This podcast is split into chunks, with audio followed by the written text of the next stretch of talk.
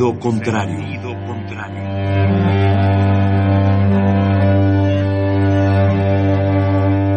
El Museo Universitario del Chopo presenta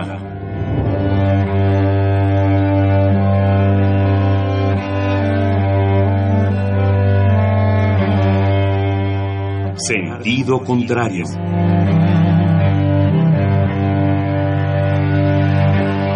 Una emisión de Marcelino Perelló. Producida para Radio UNAM, con la participación de Javier Platas.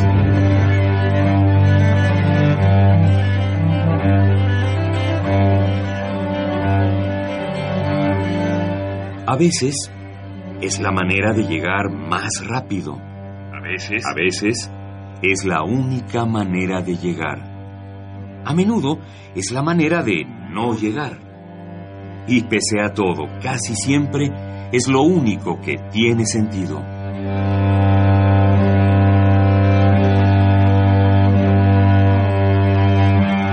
Sentido contrario. Sentido contrario.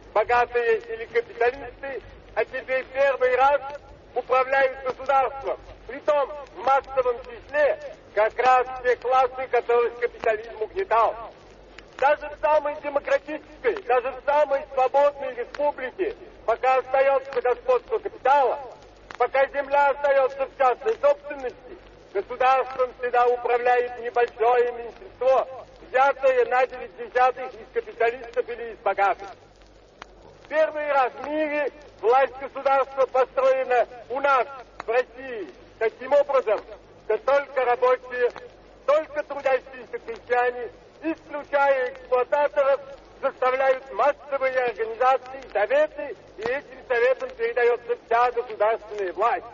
Вот почему, как ни клевещут на Россию, представители буржуазии во всех странах, а везде в мире слово «совет» стало не только понятным, стало популярным, стало любимым для рабочих, для всех трудящихся. И вот почему советская власть, каковы бы ни были преследования сторонников коммунизма в разных странах, советская власть неминуема, неизбежна и в недалеком... Sabemos muy bien que tenemos todavía muchos defectos en la organización del poder soviético. Este poder no es un talismán prodigioso, no cura de golpe las lacras del pasado, del analfabetismo, de la incultura, de la herencia de la brutal guerra, la herencia del capitalismo rapaz. En cambio, permite pasar la posibilidad y elevarse y de tomar cada vez más en sus manos toda la gobernación, todo el control del Estado, toda la administración de la economía, toda la dirección de la producción. El poder soviético es el camino al socialismo, hollado por las masas trabajadoras y por eso un camino acertado e invencible.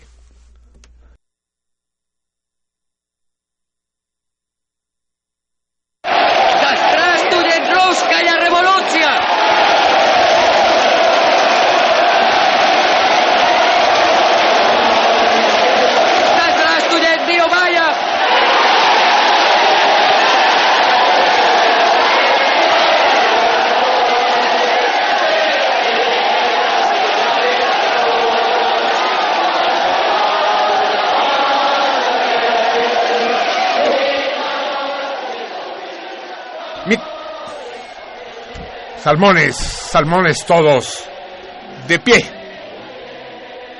Fue primero de mayo, la internacional. De pie.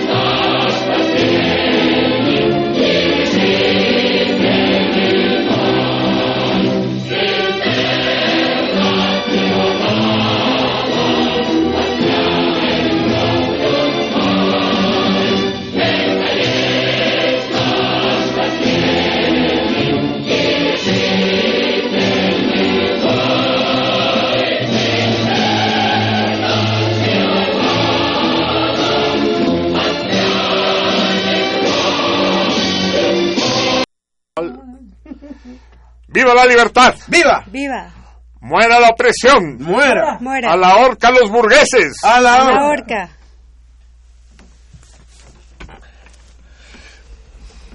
Aquí estamos, amigos, camaradas míos. Y estamos en plan bronco. Combativo. Que no me busquen hoy las pulgas. Que no me busquen hoy las pulgas. Ya huyeron todas cuando vieron el pH de mi piel. Dije, no, vámonos de aquí, cabrón, porque está la cosa de la chica. Amigos míos, 3 de mayo. Todavía 3 de mayo. No es el día del trabajo, pero es el día de los albañiles. Y vive Dios que si hay algún prototipo de trabajador, es el del albañil. Empezamos tarde pero bien esta sesión nocturna de cada semana, escuchando la voz de Vladimir Ilich Ulyanov, cuando no existían amplificadores, cuando no existían altavoces, pero por lo visto existían micrófonos porque le grabaron la voz. Traduje la última parte de su discurso en la Plaza Roja de Moscú del 3 de enero de 1918. Eh, decimos Vladimir Ilich Lenin, y es una tontería eso. Lenin, como Stalin, como Trotsky, como Volgin, eran seudónimos clandestinos para esconder su verdadero nombre. Lenin se puso Lenin para que no supieran que era Vladimir Ilich Ulyanov. Stalin se puso Stalin para esconder que su verdadero nombre era, pues ya tan tan lo escondió que se me olvidó. Eh, no, ¿cómo se llamaba? Eh, Stalin. Eh, ay. Josif Vissarionovich. ¿Qué? Vissarionovich, seguro. Usted sabe que el patronímico en ruso, que es el segundo nombre que usan, es el que marca la filialidad, hijo de Vladimir Ilich, quiere decir Vladimir Ilich, Vladimir, hijo de Ilie. Yugasvili. Vladimir, eh, eh, sí, Josif Vissarionovich. Yugasvili. Yugasvili. Así es. Eh, Lenin quería ponerse Volgin. Volgin es el río más importante de la Unión Soviética, de la Rusia de entonces, el Volga. No vamos a volver a poner los boteros porque ya los pusimos recientemente. Pero el puto del Plejanov ya le había chingado el seudónimo y se había puesto Volgin. Entonces dije, a que te cojo Plejanov, a que te cojo Plejanov. Y, se puso Lenin del río Lena, que es menos importante porque está más lejos, está ahí por China y por Mongolia, la China, pero es más largo. Y dijo, "Le- Lenin de Lena, cabrón. Vladimir Ilich Ulyanov. Lenin, el forjador de la primera revolución triunfante de la historia. Si ustedes quieran, pero vamos a discutirlo eso con cuidado, si ustedes quieren, lo vemos en el cineclub, ¿no? Es un buen tema, ¿no? Sí. ¿Qué pasó con la Revolución Francesa? Se la cargó la chingada en el momento que Napoleón se erige el emperador, ¿no? Se corona a sí mismo, como bien indica el Xavier. Eso no se ve por la radio, pero eso es lo que hace, ¿no? Sí, sí. Y la televisión en esos tiempos estaba en sus ciernes, sí, sin colores. Sí. Ni, a- ni en blanco y negro. Sí, medio sepia era la cosa. Y. Así es. Pero toma la corona, le se la quita al dignatario y se Al Papa, nada menos que al Papa. Y Beethoven se encabrona porque le había, le había dedicado su... La quinta, No, la tercera. la emperador. No, la heroica. Le pone heroica porque este güey Ah, se entonces, el- el- autocorona. el- espérate, es- te aprovechas de mi ignorancia para ponerme en público, cabrón. Sí, la tercera, sí, sí, que, que debería ser emperador, ¿no? Después le pone Ajá. emperador al concierto, pero... Sí, no, no, lo- no, lo, que, lo que pasa es que le pone Napoleón a la tercera sinfonía. Y le se el nombre. y le rayonea, encabronadísimo, y, y, y le pone a la memoria de un gran hombre. Como Que si Napoleón hubiera muerto, como aquel gran hombre hubiera muerto, y en buena medida habría muerto. Esta es la gran discusión de el poder del Estado y el Estado del poder, y, en fin, pero es una discusión que no corresponde al día de hoy. Todavía 3 de mayo, todavía Día Internacional de los Albañiles. Vengo madreado, ¿Qué hijos. pasó? Sí. Y solo, y solo porque son ustedes vengo, ¿eh? Porque le consta aquí a mis contrapaches, empezando por mi compañera de madriguera, a mi vi que no estoy en condiciones. Y aquí estamos al pie del pinche micrófono. Me gustaría morir estando al aire, ¿no? ¿No sería romántico? ¿no? Se Sería- acaba de morir un violinista de la Filarmónica en ensayo. Eh, qué lástima. Hubiera sido en concierto, Hubiera otro sido concierto. hubiera sido. El ensayo. ¿De cuál Pero filarmónica tú? de la Filarmónica de la Ciudad de México. ¿Sí? Ujú. ¿Tan mal estaban tocando? Se sacó de onda y dijo, yo, de, yo de aquí me voy. claro. Prefiero morir. No, pero ima- me imagino la escena, así con lo melodramático que soy yo. Me, ca- me caigo muerto y, y corre a mi auxilio el Xavier. Y dice, hagamos algo. Y, Traigan a un médico. y la Mibi con el dorso de la mano sobre la frente dice, déjenlo, déjenlo, ese fue siempre su sueño. Y, y le grita exasperado el Xavier al laberinto, ve por alguien, carajo, por alguien. Y el laberinto dice, pero ¿por quién? Por quien sea, por tu chingada madre. Y que el laberinto se No, pone no la laberinto se pone seria y dice, ¿y por qué no mejor voy por la tuya? Y él, en, en el colmo de la crispación, el Xavier responde, no importa, la que sea más rápida. ¿No les gustaría esa escena? Sí. Ustedes que están ahí detrás de la hacer- vamos a pantalla, ensayar. Vamos a ensayar. Pues les tengo malas noticias. Eh, eh, eh, bueno, también me gustaría, no quisiera que se sintieran ofendidos, pero me gustaría más morirme en clase, dando clase, ¿no? Diciendo, y la intersección de los valores mutuos, de los ah, mocos. Eso es más teatral, es más escenográfico, ¿no? Más de poca madre. Y la misma historia, traigan a alguien a cual, a la más rápida de las chingadas madres que existen. Sería más, pero pues les tengo malas noticias, mis hijos.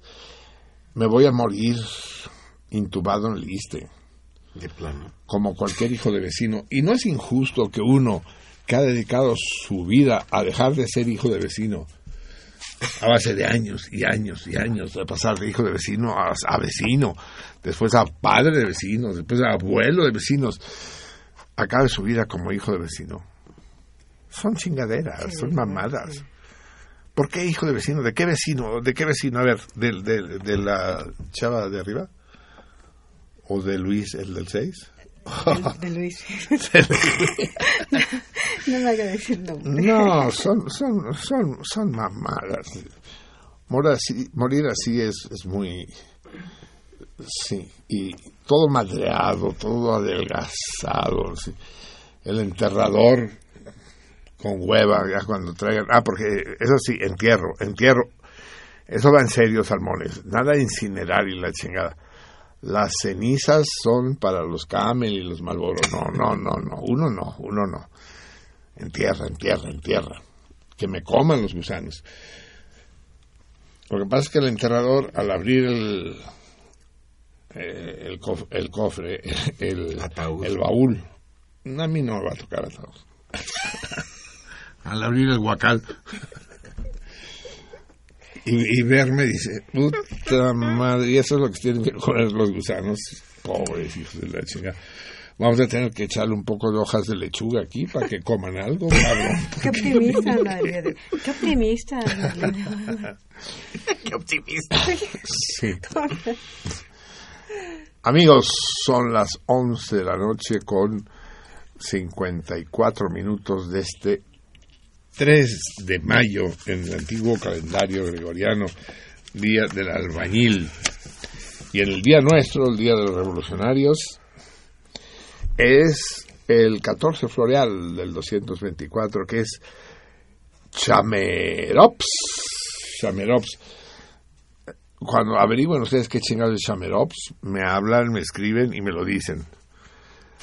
Chamerops no existe por estos lares. Tampoco existía en Francia, entonces no sé qué carajo se le fue a poner. Chamerops al día, al día este. Según yo vi, son palmitos. Eh, Sí, pero no palmitos de esos ricos que comemos en las ensaladas, ¿eh? No, sino palmeritas. Palmeritas, exacto, son palmeritas, eh, laberinto, sí.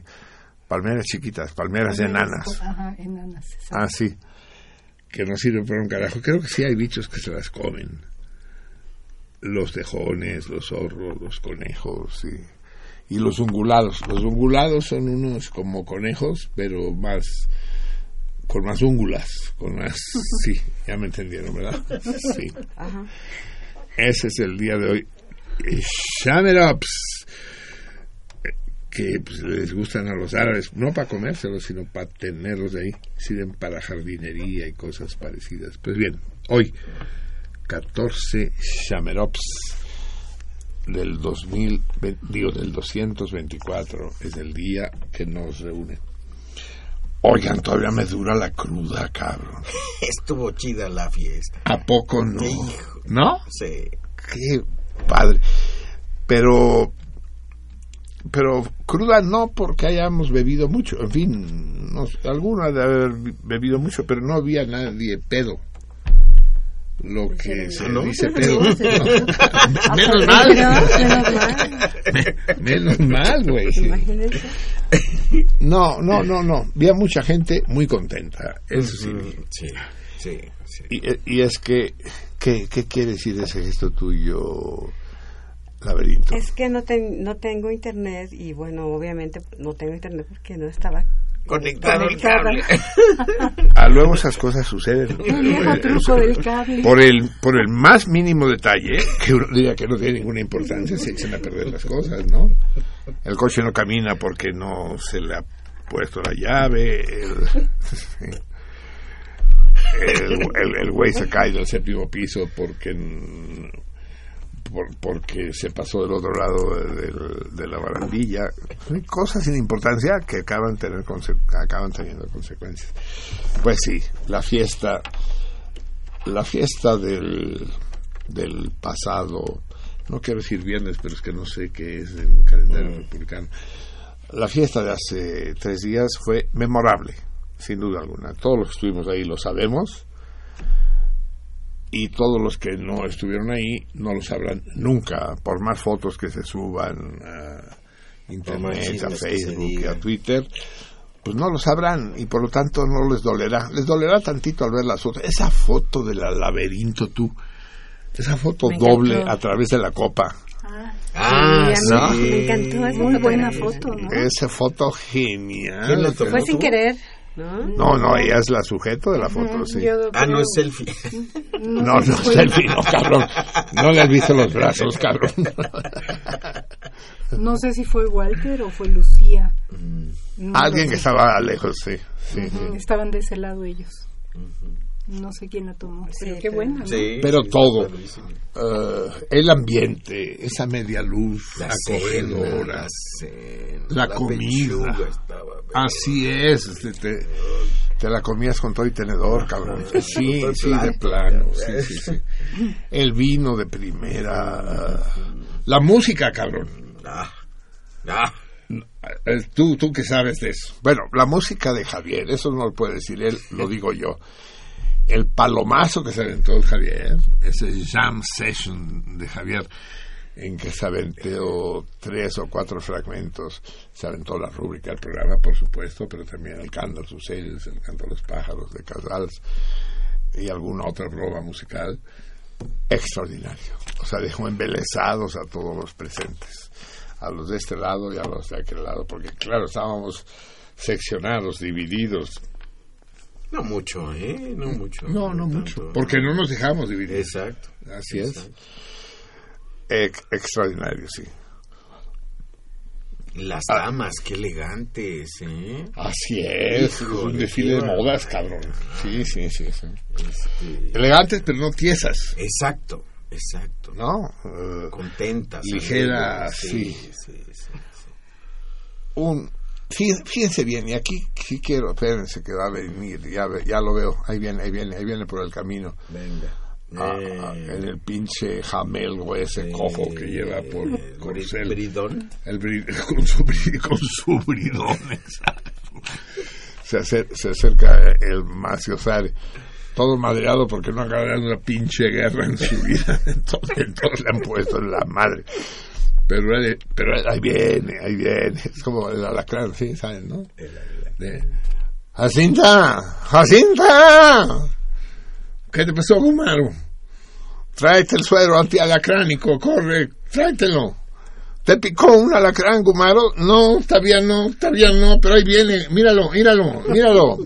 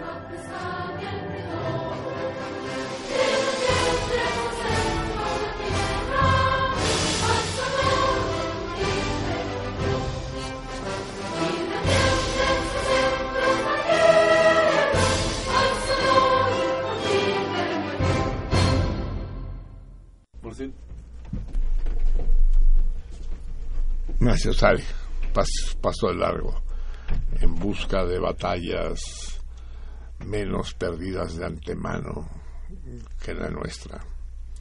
Suerte, Ignacio Sari, que los vientos te sean favorables. Ah, no, eso se le dice a los marineros, ¿no? Bueno, que los que las nalgadas a tu caballo sean favorables y llegues con con gloria a tu destino. Bien, amigos míos, ya no estamos en el día palma enana.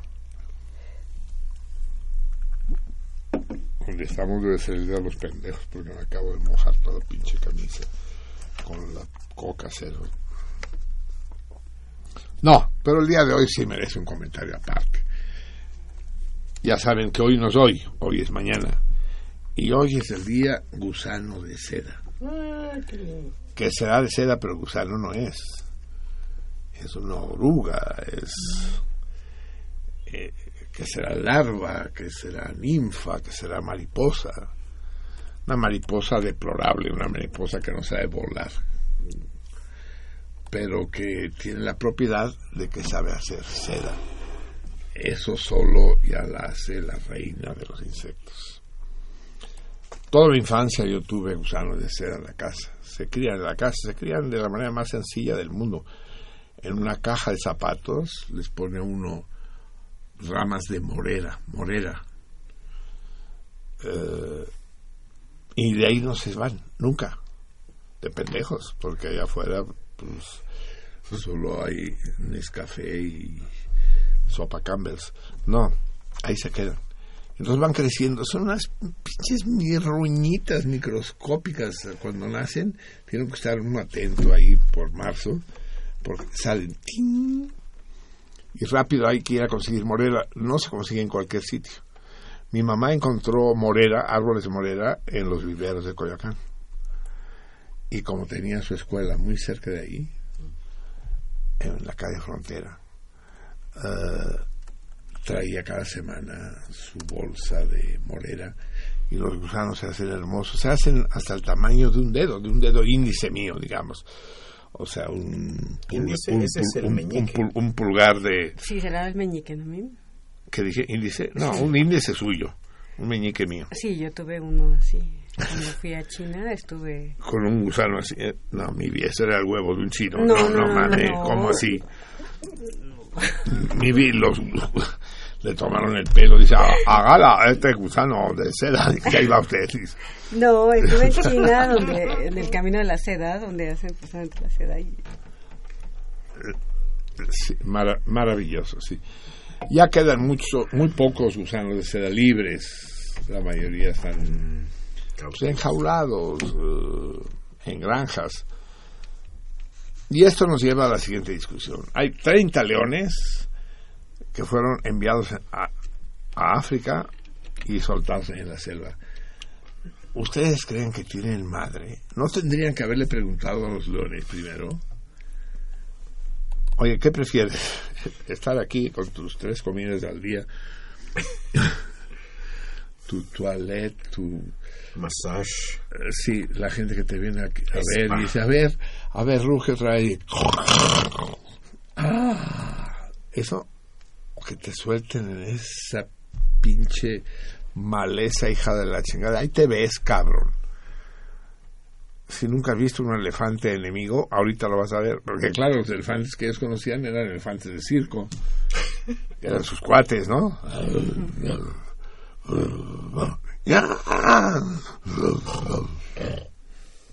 No, ese sonó más bien a cuervo, cabrón. No es que me dio hipo. Elefante, elefante con hipo de Xavier Platas. No, que lo sueltan, cabrón. Y eso en nombre de la libertad. Pero ¿quién chingada madre les ha dicho que la libertad es buena, carajo? Es decir, si te cuidan y te miman y te... ¿Qué pedo? ¿Por qué, ¿Por qué tengo que ir a andar por estos andurriales de Dios viendo que pinche rata podrida me tengo que comer para sobrevivir? A la verga, cabrón. Eres libre y date de santos. como Keiko. La muerte de Keiko fue una de las cosas más dramáticas de las que yo oí. Yo tuve como alumna... a Se ver, murió la hija de Fujimori. No sabía. La candidata a la Pues dice que se murió Keiko. Keiko. Ay, hijo de la chingada. Muéstrale el camino de salida de emergencia aquí a, mi ex colaborador. Mm. Murió Keiko, sí, es sea, lo sé, sí. La pusieron primero uno o dos años en una puta alberca marina para que se acostumbrara al mar. Primera chinga, ¿no? Es decir, ahorita te estás aquí. Y finalmente se la llevaron a Groenlandia. Y ahí la soltaron, ahí te ves, las ballenas comen plancton, porque si ni siquiera saben comer peces las ballenas. Eh, creo que ella sí, ¿verdad? Porque no era ballena, era Orca. Orca. orca. sí. Ni siquiera ni siquiera sabía que no llevaba H, entonces era difícil que supiera que a ella sí le permitían comer peces. Entonces se acercó a una playa de Noruega y se quedó como a 100 metros de la playa mirando a los bañistas y a los turistas. Meses, pasó cuatro o cinco meses mirando a los bañistas. Había una barrera que le impedía pasar. ¿no? Y ahí veían, entonces empezó a llegar más gente a la playa porque desde ahí se podía ver Keiko, que había gozado fama internacional a través de la película y demás. Y, y la gente miraba a Keiko y Keiko miraba a la gente en esa barrera que era como un locutorio del, del, penal de San Quintín hasta que se murió Keiko. No se murieron los turistas. Un llegaron los turistas y Keiko ya no estaba. Su cadáver flotaba. Y murió ahí espera, esperando a la gente, esperando a sus amigos, los humanos. Y pensando, pero si éramos cuatro, ¿qué hice mal? ¿En qué, en, en qué, en qué me porté mal? ¿Qué, ¿Qué regla violé? No brinqué, no comí pescados que me daban. Miré feo a alguien. Lastimé a alguien sin querer. No, mija, es que ya te concedimos la libertad. Puta. ¿Y es a huevo? Sí, mija, es a huevo. Es con cadena perpetua. Y ahora pienso en los putos leones. Án- Ándenle, cabrones. Esos leones saben estar en la selva. Tienen que andar devorando a otras a, a- a otras bestias para sentirse que están a gusto y bien. Pues sepa la chingada. Muy gacho, ¿eh? Muy. En serio, en serio, que los putos ecologistas son los que deberían ser dejados libres en la selva. Querían ser libres, hijo de la chingada. A ver, suéltenlos a todos en el desierto de Gobi, cabrón. Aquí. Ahí la libre en sus pinches tiendas. Hay otros güeyes que, que lo consiguen, porque ellos no? A ver. En fin, pues a los gusanos de seda le hicieron algo lo mismo. Ya prácticamente no hay gusanos de seda libres. Pero sí en granjas. Esperemos que los putos animalistas no lleguen hasta ellos y los desenjaulen a todos y los manden ahí. Entonces, a mis 12 años, ver cómo ese gusano crecía, crecía, crecía, se hacía sedoso. Pues, ¿qué, ¿qué puede ser más sedoso en este mundo que un gusano de seda? Los- lo acaricia uno y levantan la cabecita felices. Seda, seda, seda pura. Y siguen comiendo su morera y, la mamá de uno sigue trayéndoles morera. Y la mamá de uno se preocupa más por sus putos gusanos que por uno. Y, y, los gusanos felices, cabrón. Y un día los gusanos empiezan con sus babas a tejer una, pues como telaraña, solo que no es telaraña, será tela gusano. Empiezan a tejer entre las ramas. Y uno ve que ese tejido va agarrando forma de una cápsula. Uno como cacahuatote, Ujú. color dorado. Y- Pero ellos se quedan adentro, se enjaulan ellos solos. O sea, qué deseo de libertad, ni qué la chingada. Yo quiero estar adentro, no afuera. Se enjaulan. y todos se ponen más o menos de acuerdo y al rato ya están todos encapsulados, enjaulados. Y, ya que están todos enjaulados, encapsulados, ahí se quedan no sé cuántos días. Y uno tiene que andarlos mirando, porque a partir de las cinco o seis semanas salen unos bichos que no eran los mismos, no, no, no, salen unas mariposas, no unos gusanos. Unas mariposas, igual de color de seda. Y que para ventaja de los que los estamos observando no vuelan. Vuelan tantito pzzzt, pzzzt, de un lado del, a otro de la caja. Ya no comen, ya no, mi mamá ya no tenía que ir por morir a, a- a los viveros. Pzzzt. Uno los ve, uno las ve todas iguales, pero ellos, ellas no, ya saben, aquí hay machines y, y hay hembrunas. Y un buen día, al cabo de un tiempo de no como las abejas, ¿eh? No, un- como ruido de ventiladores chiquitos. Se ponen a coger. Sin ningún tipo de vergüenza ahí enfrente de la gente, les vale madres que los vean. Exactamente. Junta, juntan sus nalguitas y a coger, cabrón. Sí, aquí trajimos un ejemplar. Dos ejemplares. Para que escuchen ustedes cómo cogen. Y Alba, no trajiste grillos en lugar de usar Al caso es que después de coger unos, ¿qué? Dos, tres días, se separan y una de ellas, supongo que la hembra, pone unos huevitos que son unas pinches manchitas negras así pegadas. Pues, eh, tiene que uno que ponerles un trapo, si es posible limpio. Y ahí ese trapo pegan sus huevitos, sus manchitas esas negras. Y después de eso se mueren. Doblan sus alitas y se mueren. El ciclo vital ha concluido. Un año después, de aquellos huevitos, de aquellas cagarrunitas negras, surgirán nuevos gusanitos minúsculos que repetirán el ciclo. Que los niños no tengan esto, dile que se vayan a la chingada, que no esté jodiendo. Que, que los, que- que lo- que los niños mexicanos, que los niños del mundo no tengan eso y verlo, es criminal, cabrón. Yo recuerdo mis pensamientos. 12 años tenía yo. dos- estuve de, de los 12 a los 16 años, digamos. Hasta que un día mi mamá cambió de escuela, ya no puedo ir por Morera y le. que era una criminal, mi mamá, pero en serio. Les dio lechuga. les dio lechuga. Y sí se la comían los pendejos. Sí. O sea, de gustarles les gustó.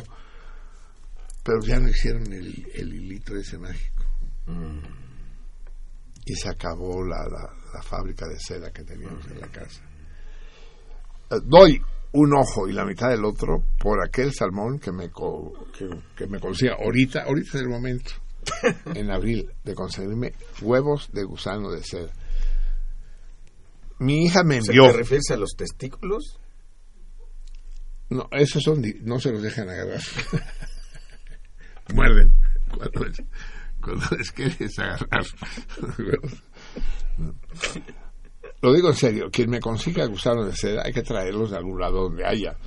Pero eh, hagamos un cultivo general en México de gusanos de seda, los regalamos a los niños, a las escuelas, para que vean gusanos de seda. A lo mejor nuestro país sale de la pinche crisis Con seda. vendiendo seda, pues.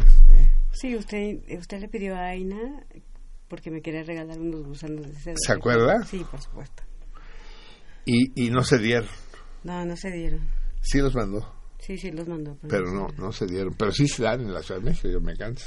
Amigos míos, son las 12 horas con 16 minutos de este gusano de seda, 15 floreal. Tenemos a- en la línea a alguien que sí sabe de gusanos de seda, alguien que es amigo de todo bicho móvil y de los inmóviles también. Eh, doctor Mansur, tenga usted muy buenas noches. Mm, Muy buenos días, muy buenas noches, profesor Marcelino. ¿Cómo lo ha tratado la vida? Dígame.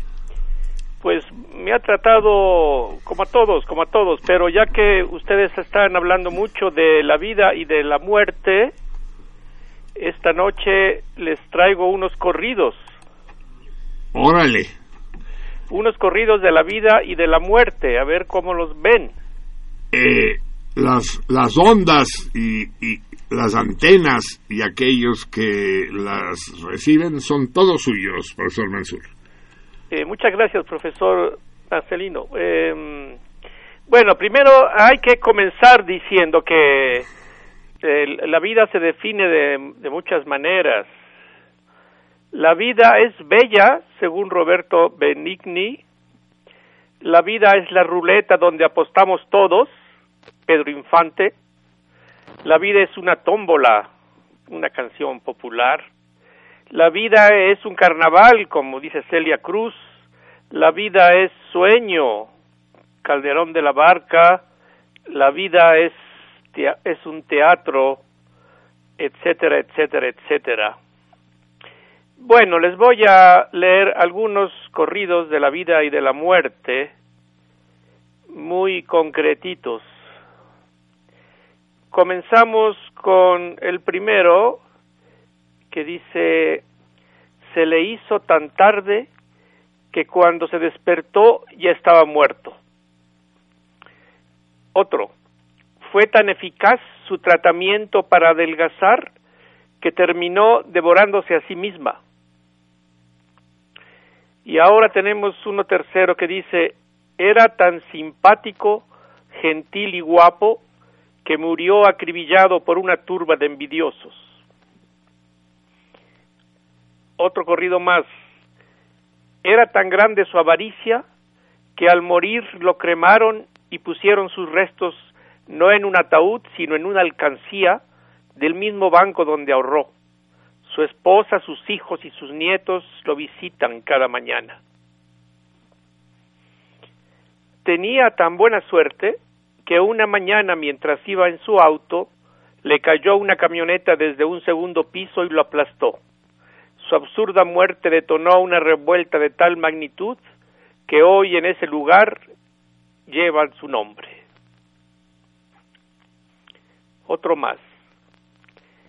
Era tan engreída que solo hablaba de sí misma, pensaba en sí misma y soñaba en sí misma, hasta que se percató que era la única superviviente de una inesperada guerra nuclear y se compró un espejo al cual le habla siempre de los otros.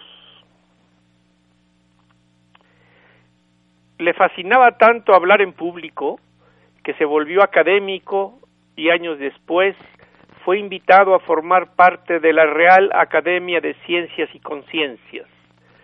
Su discurso inaugural lo inició el 7 de septiembre de 1984 a las 9 de la mañana y lo concluyó 13 años después cuando fue acribillado por un escuadrón del Club Fanáticos del Silencio.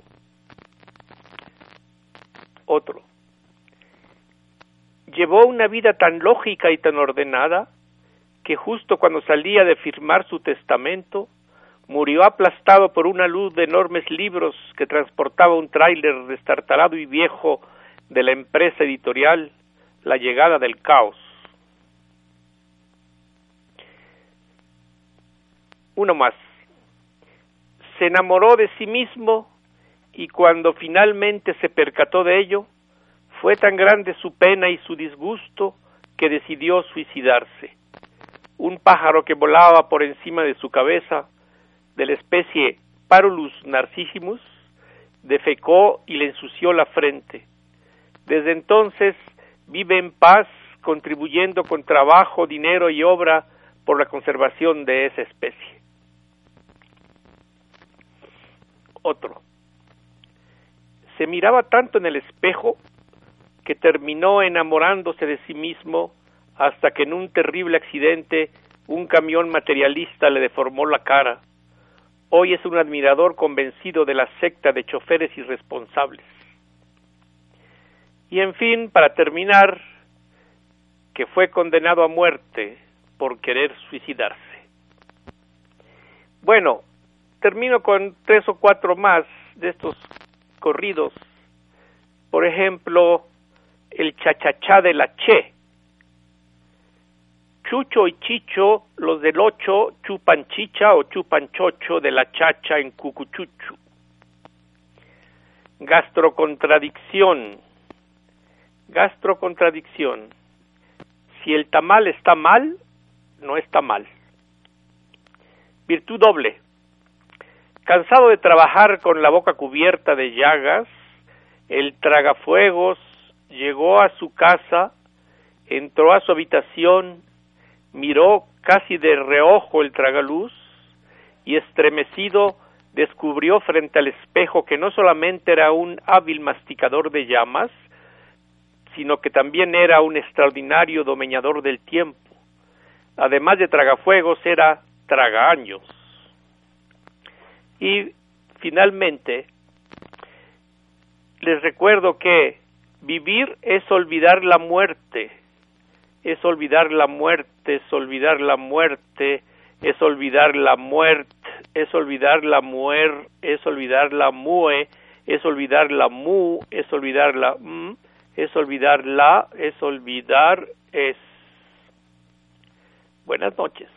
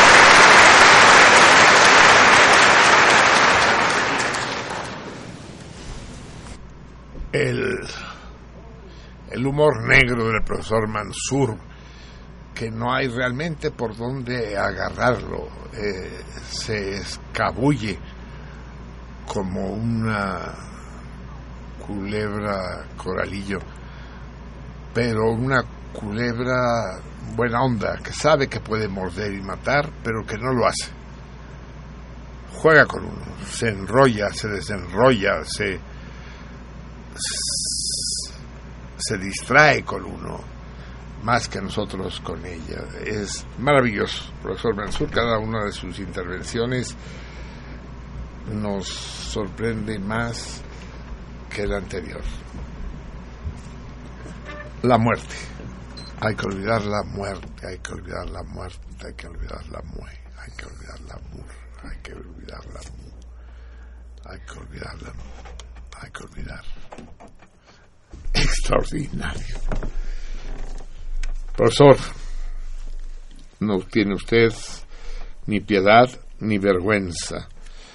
Y qué mejor para rematar sus líneas satíricas sobre la vida y la muerte que a Paul Robeson cantando este es clásico eh, es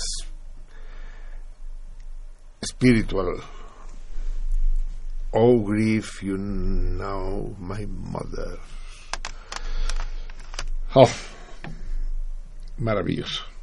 Muy bien, amigos míos, son exactamente las 12 de la noche del, con 27 minutos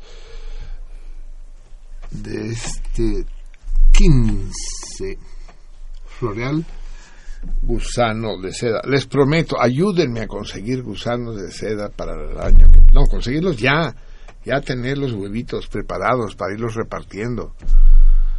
Se dejan, se dejan en un cualquier lado, en una cajita donde no se pierdan, y en marzo empieza uno a fijarse cuando esas chingaderitas se convierten en unos bichitos movedizos, es que ya hay que ir a los viveros de Coyoacán, o supongo que en otros lugares de la ciudad o de la república, no, no hay muchas moreras en México, ¿no?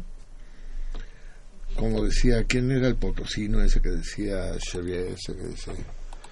Pero lo que usted está haciendo no es moral, Dice, el único moral que yo conozco es el que da moras, mijo. Era, ay, se me fue el nombre ahora, pero antes de que termine el programa, se los haremos saber, sin duda alguna. Quiero que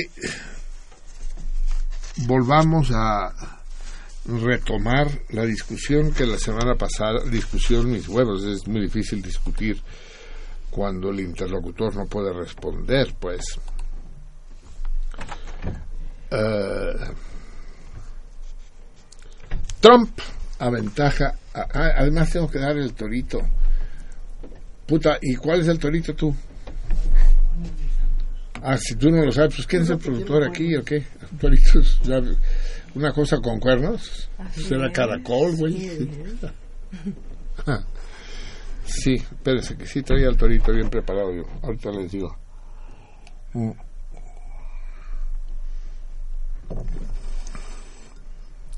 Ah, chingado, ¿cuál era el torito de hoy? El premio sí lo sé, ¿verdad? Es el lote de libros de, de Editorial Colofón, o sea que no es cualquier mamada. Que yo vengo todavía enrollado con la fiesta y con Ay, esa sí, maravilla que fue. y- Sí, mi, me sería bueno que comentara algo sobre eso. Oye, la Lupe, ¿qué, qué? Sí, Es que el comentario central se lo lleva Lupe, sin duda alguna. Lupe estaba ahí, con su serenidad, su clarividencia, su sentido del humor, su desenvoltura, ¿no? ¿Habías conocido a alguien de una tal desenvoltura, a alguien de, y- en principio de una tal edad, de una tal desenvoltura? ¿Tú la conocías, Laberinto? Ah, sí, A Lupe ya la habías visto, sí. Hace años.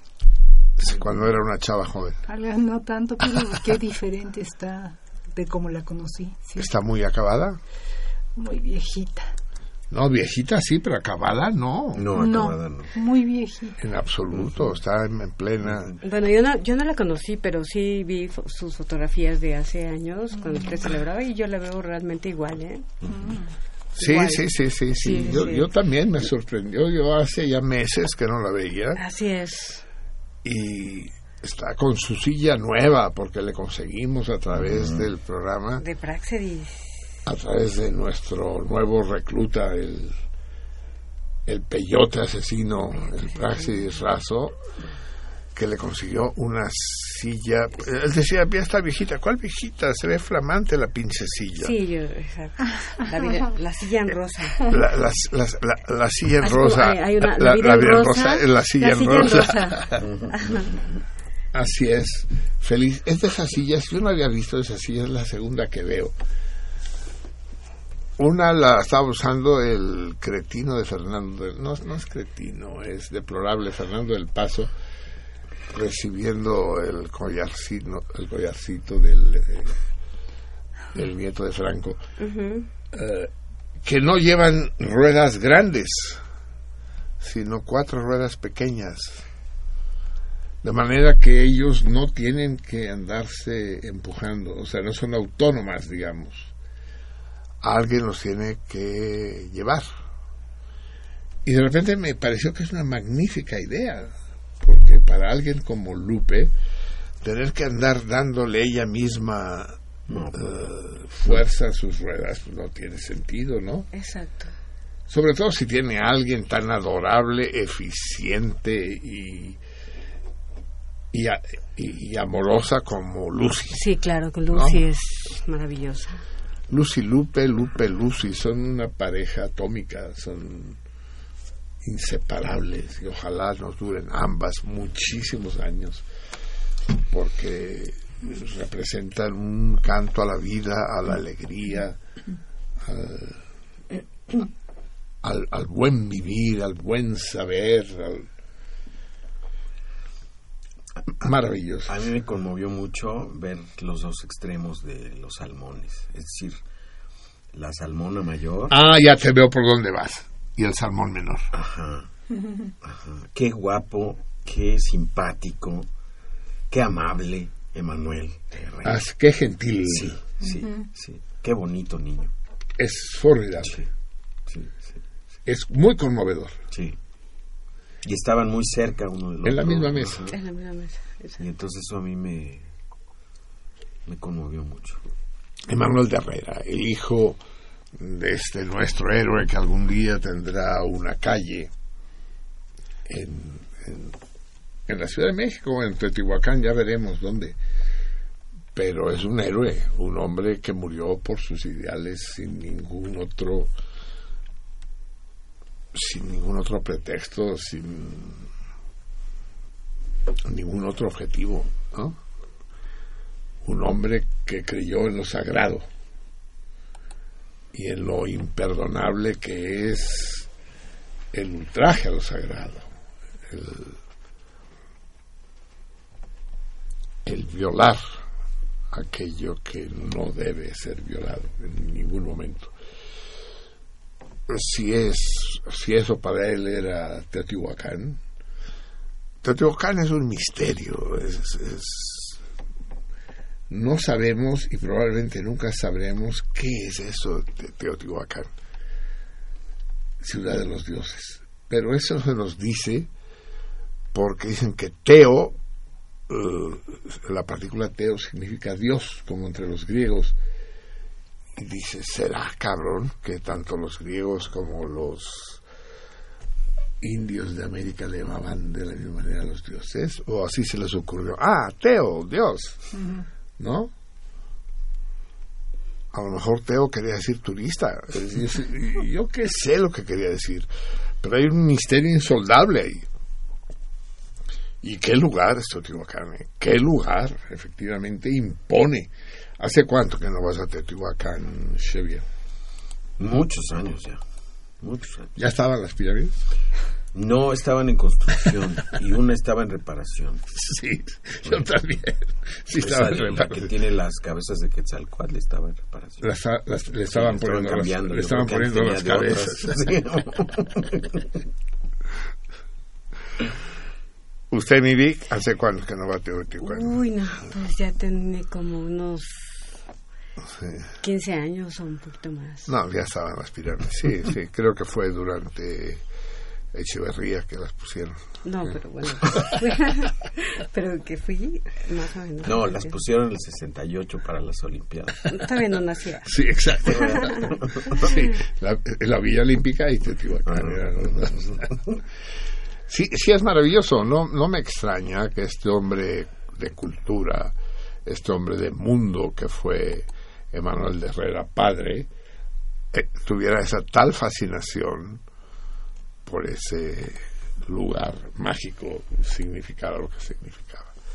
y cómo viera como una ofensa, como una herejía, el que unos pinches gringos mamones fueran a ganar dinero ahí eh, frente a Quetzalcoatl. No, no es Quetzalcoatl. Olviden ustedes que Teotihuacán es un misterio. Quetzalcoatl, ¿quién chingados es Quetzalcoatl?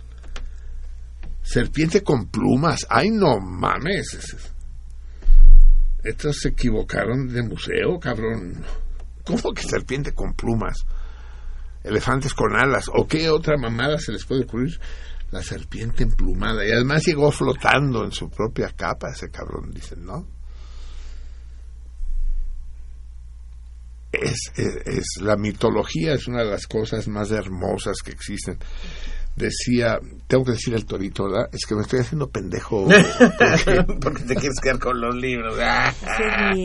sí, es, es, que, es que no me acuerdo. Y lo tenía yo preparado, chinga.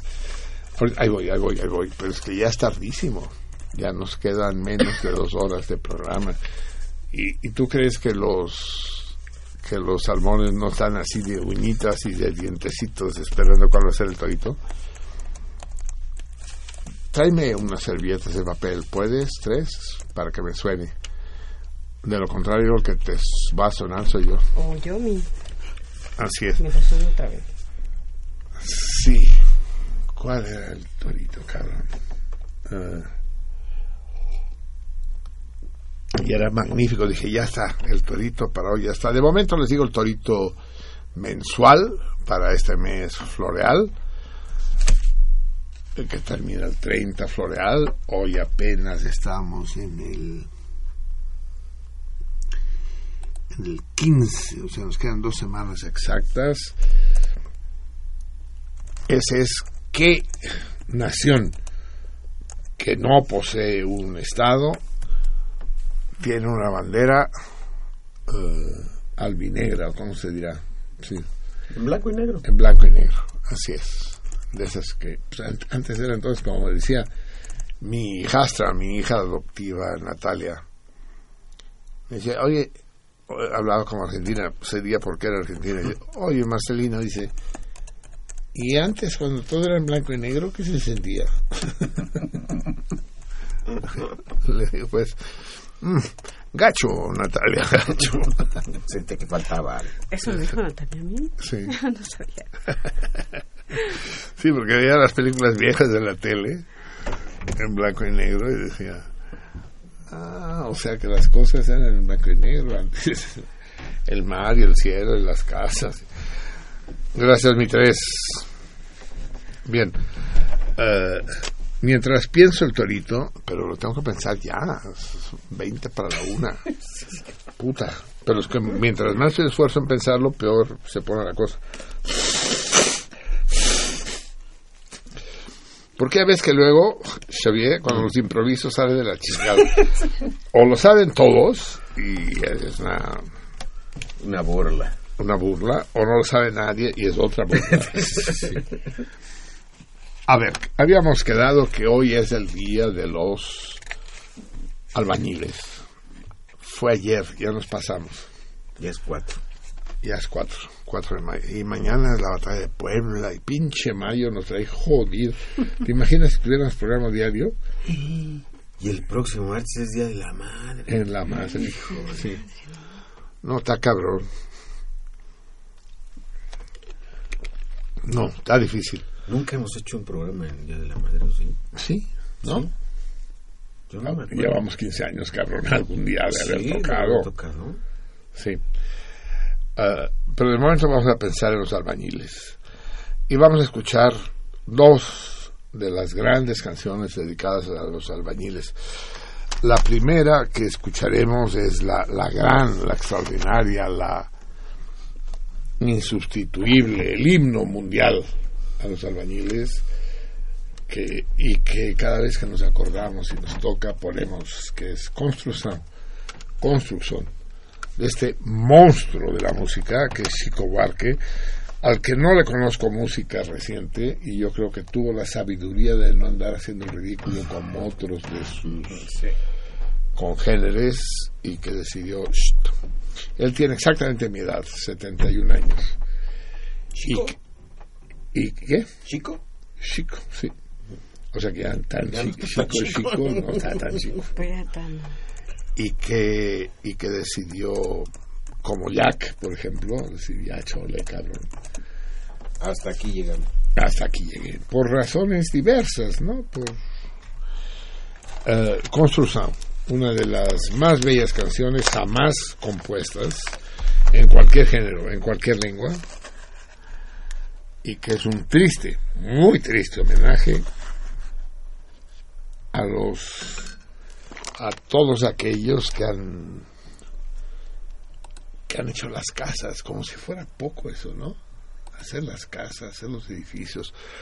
Cuando ven ustedes estas ciudades maravillosas, eh, bueno, maravillosas, exuberantes, con edificios de 100 pisos o de 200 pisos, Abu Dhabi.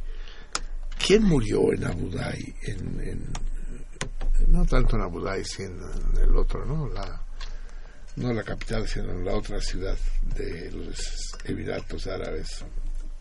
Dubai. Dubái, exacto. Es, es que dices, puta, esos son gentes que se fletaron, cabrón. Pero se fletaron en serio. Para construir, para hacer posible un lugar donde ni en sueños van a habitar nunca ellos. Ni en el último de los paraísos imaginables les va a tocar. Si sobreviven, todo eso será para otros por cuatro pinches morlacos de mierda.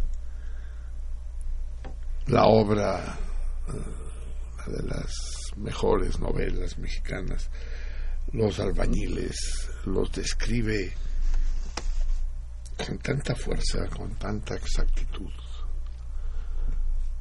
Y me gusta mucho el título que le puso Chico su construcción, construcción, construir, hacer.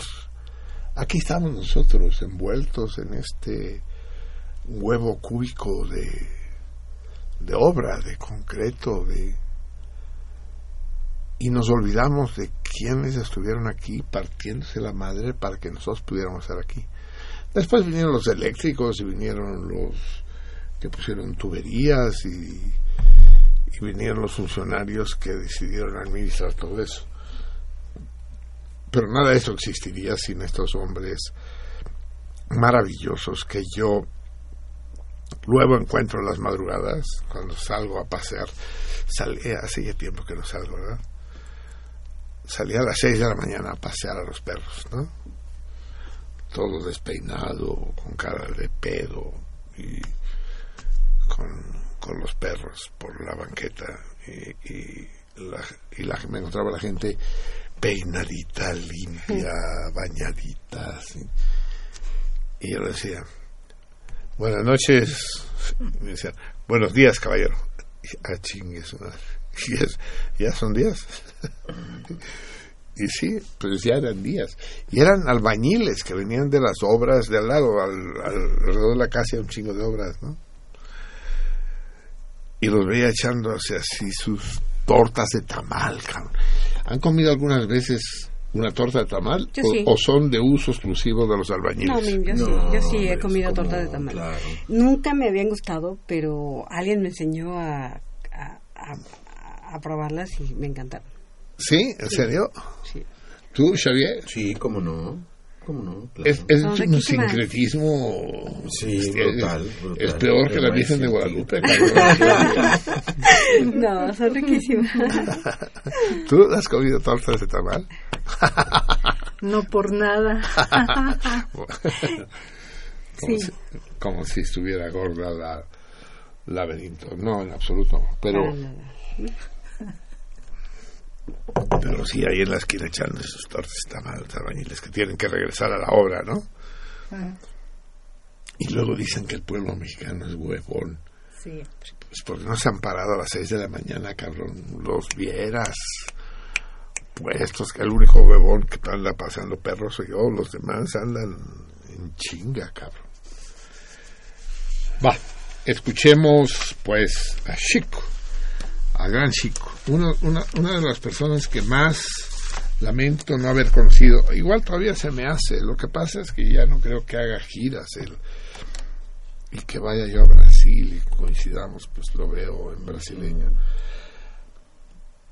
Pero salimos el mismo día del mismo año al exilio. Él de Brasil y yo de México. El 6 de enero de 1969. Solo que yo me fui a París y el pendejo, como buen brasileño, se fue a Roma.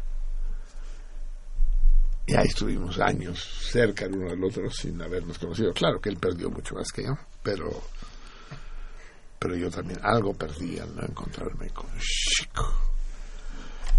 Así pues, ay cabrón, no. Esto es la lectura de este Vamos a, vamos a escuchar Construcción. Ya saben, la vamos a escuchar dos veces. La primera vez se las traduzco lo mejor que pueda porque habla muy rápido el cabrón. Esta vez tuve la precaución de traer el texto escrito, no traducido pero sí escrito, para poder ir traduciendo al ritmo que él canta, que no es fácil. Esta es la versión larga en la que él introduce al final un, un fragmento de, de otra canción suya. Dios se lo pague. Que habla también de la miseria, y las favelas de Río y demás. Pero es una canción distinta. Pero a él, a partir de un momento dado, le gustó poner las dos juntas, construcción y Dios se lo pago. Construcción y Dios se lo pague. ¿Ya tienes el disco 3? ¿Sale? Pues como va, cabrón. Les traduzco la primera versión, se las ensucio y la segunda se las dejo escuchar limpia. En homenaje a estos hombres que han construido nuestras casas, nuestras ciudades, nuestros canales, nuestros hábitats.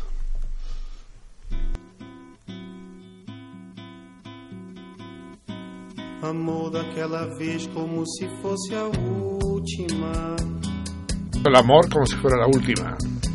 Beijou sua mulher como se fosse a última. Besó a su mujer como si fuera la última.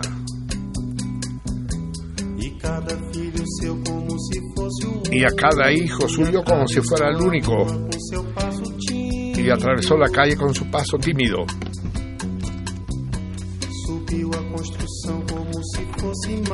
Subió a la construcción como si fuera una máquina. Irguió sobre el sólido cuatro paredes sólidas. Ladrillo sobre ladrillo en un diseño mágico. Con sus ojos embotados de cemento y de lágrimas. Se se sentó para descansar como si fuera sábado.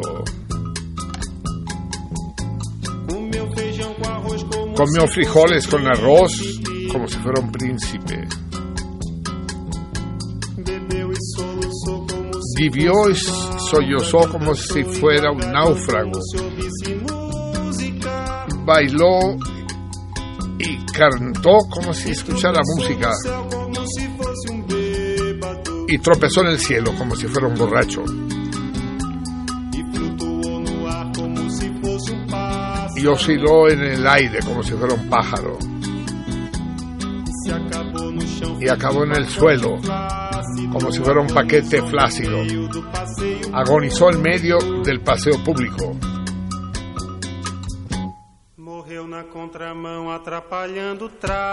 Murió en sentido contrario, complicando el tráfico.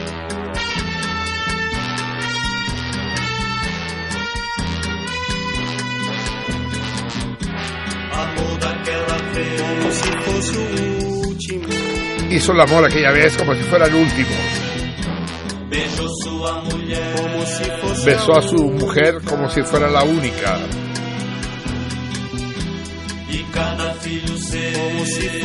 Y a cada hijo suyo como si fuera el pródigo. Y atravesó la calle con su paso de borracho. Subió a la construcción como si estuviera sólida. Y erguió en el firme cuatro paredes mágicas, ladrillo con ladrillo en un diseño lógico, sus ojos embotados de cemento y tráfico. Se sentó para descansar como si fuera un príncipe. Comió frijoles con arroz como si fuera lo máximo. Vivió y sollozó como si fuera máquina. Bai- bailó y cantó como si fuera el próximo. Y tropezó en el cielo como si oyese música. Y osciló en el aire como si fuera sábado. Y acabó en el piso hecho un paquete tímido. Agonizó en medio del paseo náufrago. Murió en sentido contrario, enredando al público.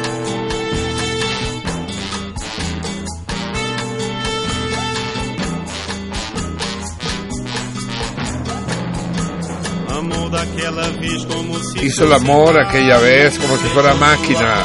Besó a su mujer como si fuera lógico. Y en el firme cuatro paredes flácidas. Se sentó para descansar como si fuera un pájaro. Y osciló en el aire como si fuera un príncipe. Y acabó en el suelo, hecho un paquete borracho. Contramão atrapalhando o sábado. Murió en sentido contrario, enredando el sábado.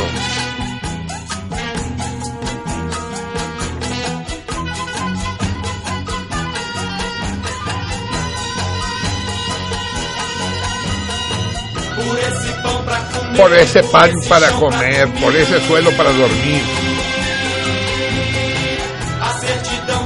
la certeza de nacer y la concesión de sonreír. Por haberme dejado respirar y por haberme dejado existir.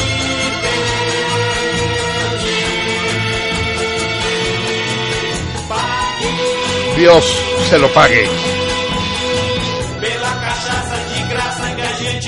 Por la cachaza gratis que la gente tiene que tragar. Por el humo y la desgracia que la gente tiene que toser. Por los andamios frágiles sobre los de los que se tiene la- que caer. Dios se lo pague.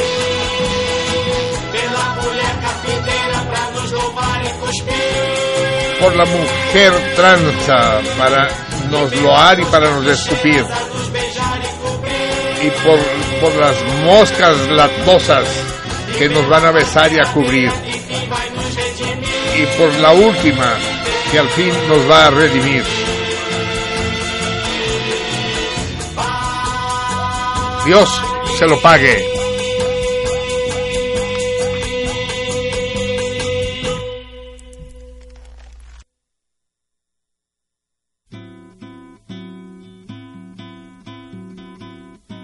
Amou daquela vez como se fosse a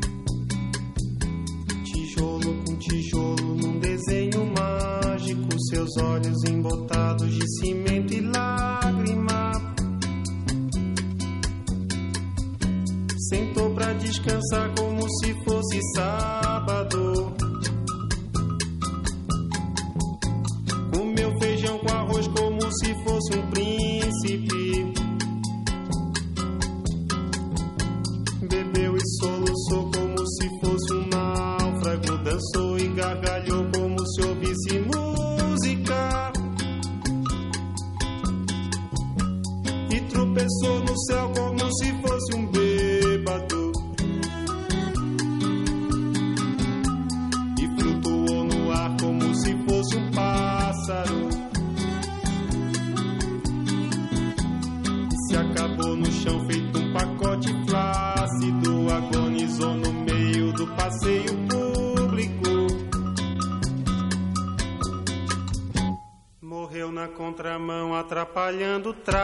Tráfego.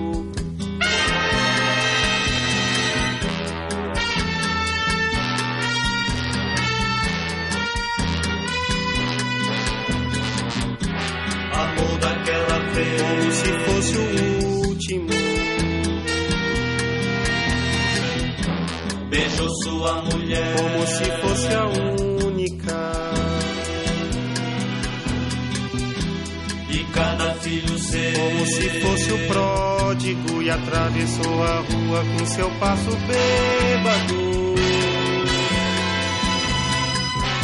Subiu a construção como se fosse sólido. Ergueu no patamar quatro paredes mágicas. Tijolo com tijolo num desenho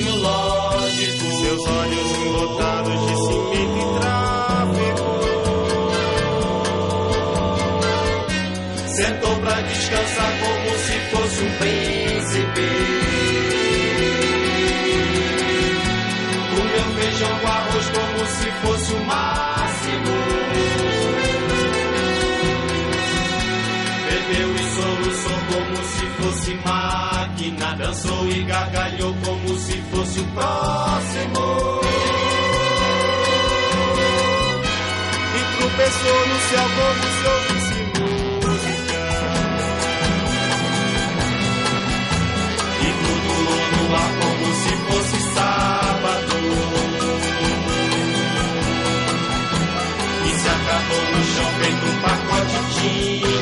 Agonizou no meio do passeio náufrago. Morreu na contramão, atrapalhando o público.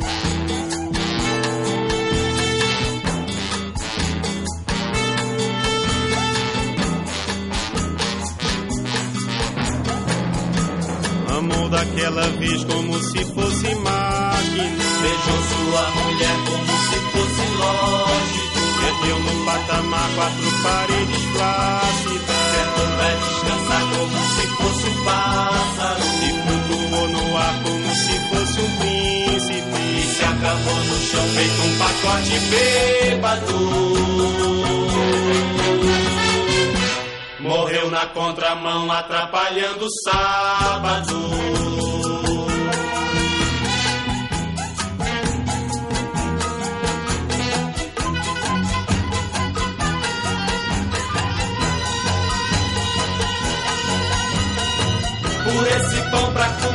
Por esse chão pra dormir.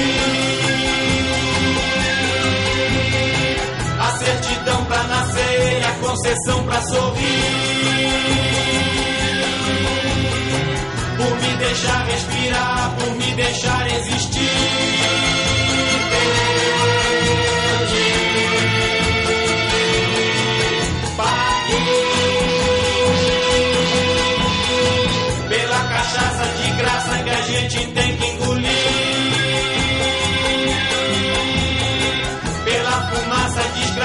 Gente tem que tossir. Pelos andames fingentes que a gente tem que cair.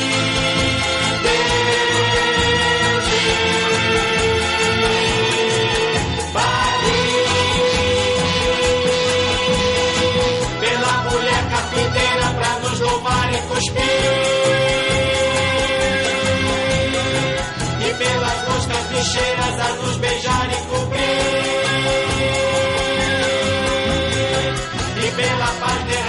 Derradeira de quem vai nos redimir.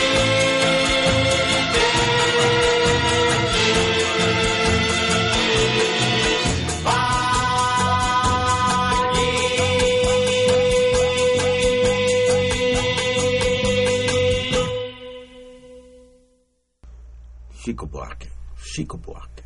Consumação. Chico. Puta, si ese es un chico, ¿cómo será un grande tú? Oye, esta se la quiero dedicar a una compañera del superior que tiene insomnio. ¿Cuál? ¿La que acabamos de escuchar o la que vamos a escuchar? Pues cualquiera de las dos. Bueno. ¿no? Diana Muñoz Acosta tiene insomnio. pues le ponemos la serenata de Schubert. Sí, así que... Las dormimos con una canción de Arjona. Como ves, Diana, quieren poner una de Arjona. No. ¿Eh? Diana Muñoz Acosta. No, ya le dedicamos una Arjona. Digo Arjona, no, en ningún caso. A- ¿Cómo, ¿Cómo se llama? María? Diana Muñoz Acosta. Diana, Diana Muñoz Acosta. Acosta. Diana. Ahora dedicamos una a Diana. Ya se acostó, pero no, no se puede dormir. Eso. A lo mejor se nos duerme antes que dediquemos la canción, pero en ese caso el trabajo ya estará hecho. Qué barbaridad, qué barbaridad, Chico Buarque, es algo fuera de este mundo.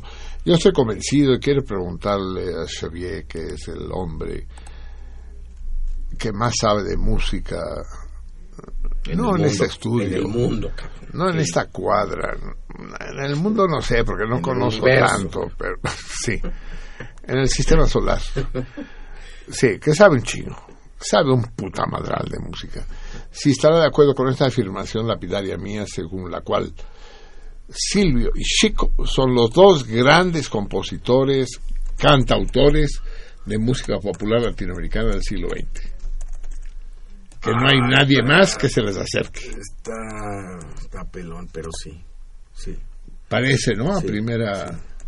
Sí. Sí. Silvio y Chico. Sí. Lo pensamos. Por primera vez estoy de acuerdo contigo. Después de 15 años. 15 años. Es que sí, después de oír una cosa de estas quedas aturdido, porque esta vez no se embelesado. Me decía el 3, me decía, qué ganas de bailar el drama. Qué, qué ganas de, de mover las caderas y las manos al ritmo de la tragedia. ¿Verdad, 3? Y es que es muy bestia, cabrón. Este creciendo que llega al paroxismo al final, ¿no? Gracias por dejarnos vivir, por dejarnos respirar. Ah. El Prax, el peyote asesino, está en la línea. El huevón tenía que estar aquí, sentado junto a nosotros. Pero. Le dio tos, le dio tosecita. ¿Le dio tosecita? ¿Será? Va- Vamos a hablar con el Prax. Antes de que el Prax tome la línea, déjenme recordarles que este viernes retomamos de manera regular el Cine Club, como todos los viernes, excepto nevadas, tormentas, terremotos o cenas de aniversario. Retomamos el Cine Club en Marsella 45, el Orfeo Catalá, el Club de los Catalanes en México, en el restaurante El Maravilloso, incomparable, no es incomparable, Xavier, el Orfeo Catalá, Ah, sí. ¿no? Es fuera, fuera, de todo. Sí, sí, sí. Eh, Sí, la, la comida es... Así es, es, es una delicia. Eh, este viernes a las 8 de la noche, puntuales como si fuéramos Cinemex, a las 8 de la noche vamos a proyectar Saló, la gran cinta de Pier Paolo Pasolini. Eh, y quien la presentación esta vez correrá porque va a ser rotatoria la presentación en cada una de las funciones de todos los miembros de la Cinemágora. Todavía no quedamos claros si es el Cinemágora o la Cinemágora. En todo caso, correrá a cargo de Juan Manuel Palacios. Pero ¿quién mejor para introducirnos a lo que representa Saló? a lo que representa Paz, Pasolini en, en el panorama del cine. Y iba a decir del cine del siglo XX, como si hubiera cine del siglo XIX. Ya empieza a haber cine del siglo XXI, pero hay poquito todavía. Entonces tenemos, a- tenemos a nuestro Prax, a este, a este fichaje de lujo al otro lado de la línea. Ese es mi Prax. Aquí ando Marcelino también. Espérame, espérame, espérame que me pongo los audífonos que no te oigo. Ah, sí, sí, sí, sí, tú me dices. Y si no te digo yo, vale más que te oigan los millones de escuchas que tenemos, pues lo importante es que te escuche yo.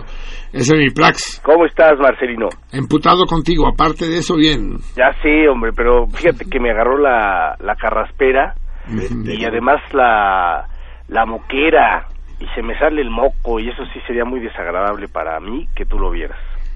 Si puedo ponerme tap- tapabocas, tap- no tapabocas, no tapagojos. El cubrebocas, y, Cubrebocas, pero sí. traigo tapones y, ni- y ni así, hombre, ando ando gripiento, pues.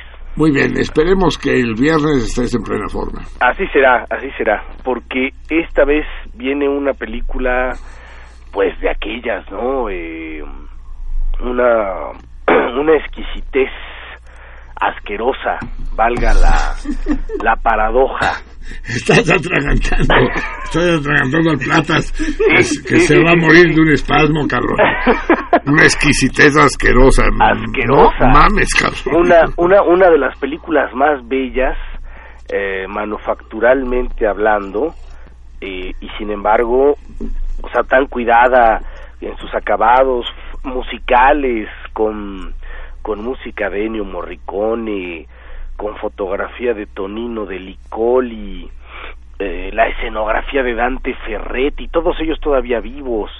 Dante Ferretti que acaba de hacer El Lobo de Wall Street, por ejemplo, para darnos una idea Ajá. de, de, de, de por dónde va ese escenógrafo al- actualmente y por supuesto con la dirección y el guion del, de uno de los cineastas que cómo, cómo podemos definir a- El gran mártir, el gran mártir de- de- de- del arte del siglo XX. del cine del cine sí no porque además guionista poeta novelista eh, periodista gran editorialista profesor que no era Pierpaolo Bas- Pasolini Pero a ver, explícame, ¿tú crees que hay algún otro artista en cualquiera de los otros campos del arte que haya sido asesinado por su obra?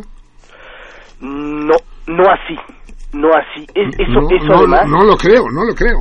Sí, no, no. Ah, Y eso además nos va a llevar, nos va a conducir el próximo viernes para para que para para agasajar más a la audiencia a, a entablar esa discusión, eh, porque por ahí descubrí una tesis bastante interesante que ya la tiene en sus manos el, el maestro Jorge René eh, sobre que él diseñó su muerte, es decir, él se martirizó. Jorge René. Jorge René, yo se, se la pasé en la cena de los salmones. Ah, no, que, que- pero ¿quién diseñó su muerte? Era, no, bueno, Pa- Pierpaolo. no, Jorge René todavía está en eso. Sí, aquí lo estoy viendo yo, se ve bastante sano. Se ve bastante...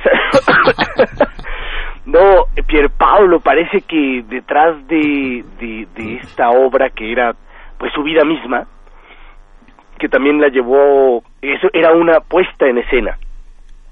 Y como punto final a esa gran vida, eh, es, puso a Saló, que es una de las películas, te digo, más exquisitas de, del, del mundo entero, pero a, a la vez más repulsiva, ¿no? Tiene esa, esa gran hazaña de poderte seducir con, con cada secuencia, con cada acabado musical, puedes, puedes elevarte como con Chico Buarque, ¿no? Puedes elevarte hasta el máximo de- del, del, del, del paroxismo de lo bello por los detalles de ciertas escenas, de ciertos escenarios, y de pronto, ¡pum!, te devasta por completo y, y no te deja, no te suelta.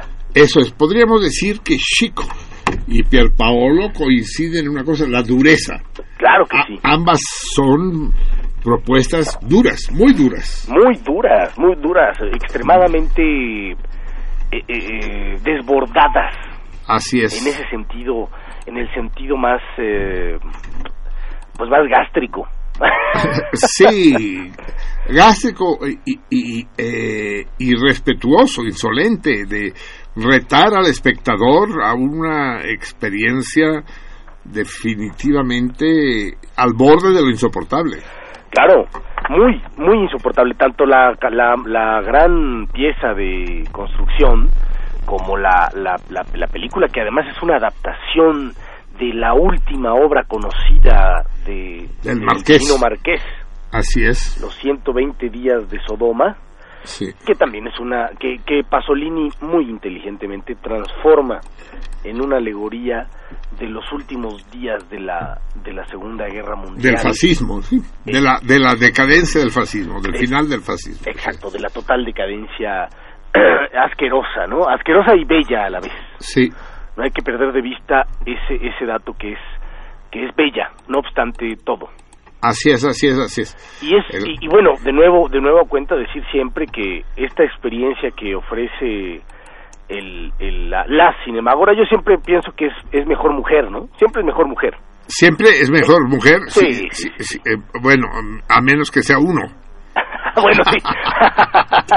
la, la experiencia que, que, que- a la que nos pone, eh, a lo que nos expone la Cinemagora es de verdad de agasajo, ¿no? Em, el, el sonido, la pantalla, el cuidado de, de las mesas, no sé. es- La atmósfera, ¿no? Exacto, es una experiencia que, que, que ya va cobrando mucho mucha importancia en los viernes de en la colonia Roma. De momento. sí. De momento. De momento nada más para y, y eso porque el, el viernes pasado nos fuimos a cenar aquí a, a San Ángel, ¿no? ¿Qué, qué- cómo, ¿Cómo la pasaste en la cena tú? Ay, muy bien, muy bien.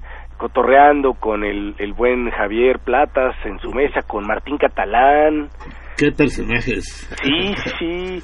Eh, el, el, el, el doctor, eh, había un... Guillermo. El Torrent. doctor, el doctor Guillermo, su chava, por supuesto Alejandra, la chava del Javier, Lenny. Lenny o... ¿Y no, no me presentaste al sándwich, Claro que puto? sí. Nunca me Fíjate. presentaste al sándwich. Ándale. Javier. ¿Qué es eso? ¿Qué es Le- eso? Le pasó de noche. Claro que te lo presenté. ¿Cómo me va a pasar de noche el sándwich? No mames. Exacto, teníamos muchísimas ganas de conocer al Sam. Ah, ¿no la conocían? Qué mala onda, Javier. ¿Qué es eso? pues estuve yo en esa mesa, pero también estuve este, saltando, ¿no? O sea, porque era una cena para eso, para andar Rolando. caminando de mesa en sí. Itinerante, sí. Y, sí, y bueno, pues escuchándote y tratando de ganarme ese viaje a, a las Torres Gemelas de Acapulco. Ajá. Y se lo ganó, digámoslo de una vez para que los radioescuchas sí, lo sepan. decirlo, sí. La gran Moro Chaparro, Mira. que no me acuerdo cómo se llama el nombre, pero su seudónimo, y sí se llama así, son sus apellidos, Moro Chaparro. Y entonces muy vaciado que así se llame en, en Facebook, ¿no? Moro Chaparro. Y es de las salmonas más clavadas, cabrón. Ahí- Ya me imagino. e- ella está en este momento escuchándonos y llueve, truene o, o terremotee, aquí estará con nosotros, sí. No sé si llegará el viernes. ¿Tú qué le dirías? ¿Que estaría bien que llegara el viernes? Está, mira, eso, eso creo que está bien decirlo desde hoy.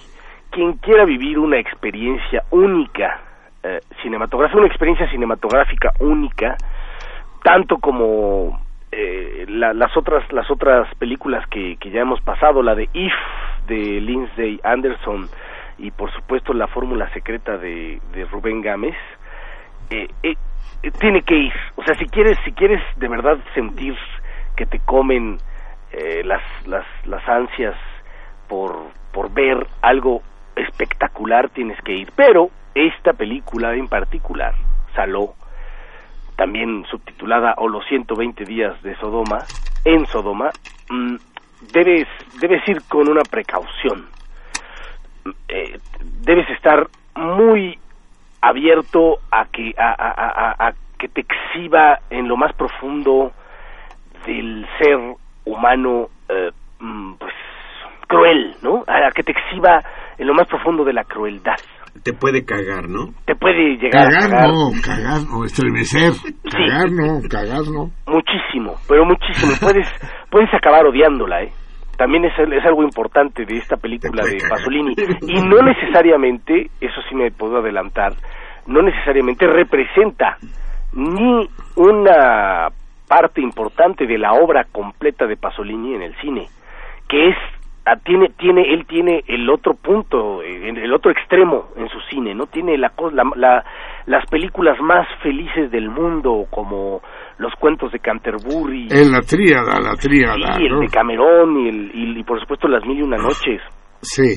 Tiene eso, pero también tiene esto, que es con la que él decide despedirse para entregarse a sac- al sacrificio de la, de la, de la gleba y pues de eso se hablará ¿eh? en la en la sesión que va a estar muy interesante Estás, estás, estás muy cabrón, Praxedis, porque estás planteando cosas que, que me rebasan. Es decir, es una especie de testamento de ahí les dejo eso para que ha- ha- ha- hagan trizas.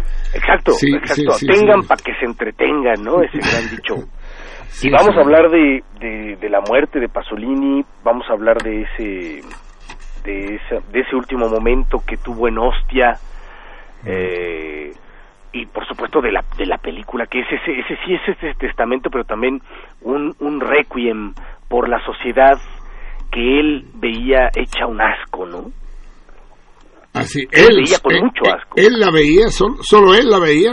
Bueno, no, coincidió en, en esos años, ni más ni menos que con alguien que también eh, estaremos hablando, que seguro tú, bueno, seguro todos en la mesa lo conocen, el gran poeta José Carlos Becerra.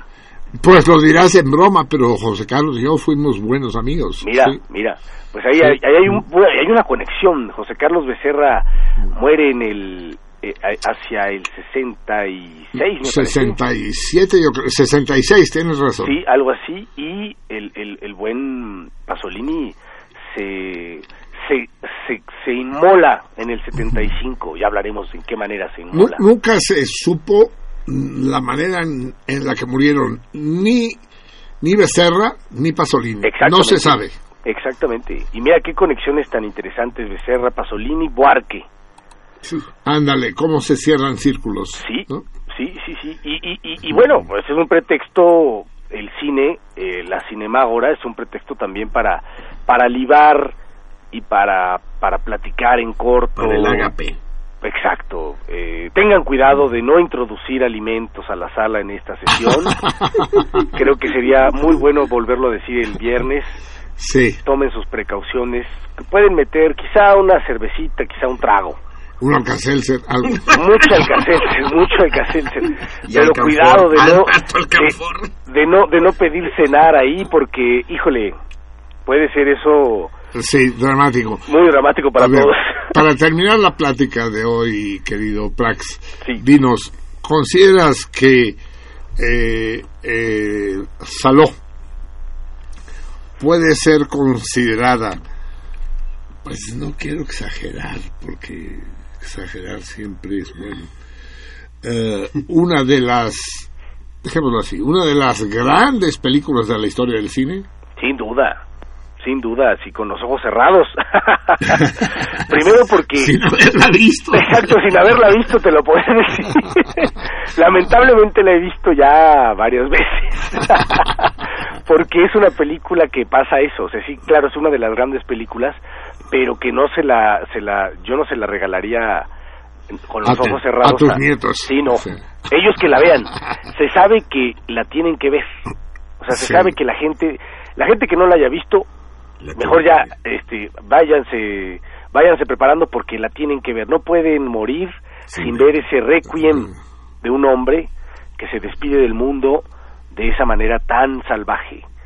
Pero si ya la vieron y, y seguramente como siempre insistimos la, la han visto en la en la pantalla chica de su computadora o de su televisor eh, tienen que correr a verla en así como la vamos a ver el viernes en el Rebost a las 8 de la noche en punto, como bien recuerda Marcelino Perelló, porque además se va a leer un poco de poesía, se va a debatir, se va, en fin, va, va a pasar, va a pasar algo importante. Van a pasar cosas. Sí, muy A importante. batir y a debatir.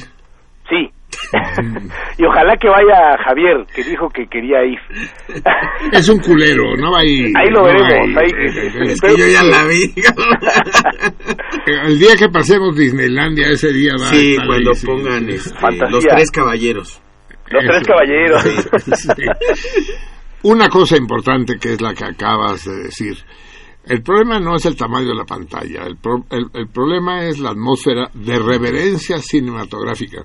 Ah, sí. Es muy difícil volver a ver Saló en un ambiente de reverencia cinematográfica. Así es, sí. de vivir la experiencia cinematográfica con la propuesta al borde de lo insoportable de este enorme provocador que fue PPP, Pier Paolo Pasolini. Exactamente. Y de la mano de, de nuestro Praxedis Razo eh, será irrepetible. Y no, y, de, y por supuesto del Jorge René, que ya, ya estoy eh, pensando, eh, más bien estoy ya saboreándome lo que, lo que nos va a preparar también. Me da más miedo que, que, que expectativa. Jorge René está muy feliz, pero... Sí, sí, sí. eso, eso da la impresión, eso da- esto es, más perverso de, de que lo normal. que, que Pasolini. Sí. no podría ser este peor sino emocionarse por Saló. Muy bien, mi Prax. Un abrazo y nos vemos el viernes. Si no antes del el viernes, me das un beso a la Ale. Así. Y los esperamos a los ambos, a los ambos. Esperamos a ambos el, el viernes en el Rebost a las 8 de la noche, Marsella 45. No faltaremos y que no falte nadie Así es. a Abra- festín. abrazos y besos. Sí, Órale. Saludotes. Chao. Nos vemos. Mm. A ver, mejor que... Ven, nuestro nuevo productor. Espérame, espérame. Pero córrele, cabrón. A ver, ahora te digo. Mm.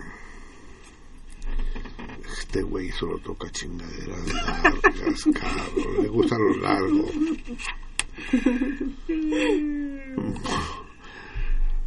Por el. Por el 10.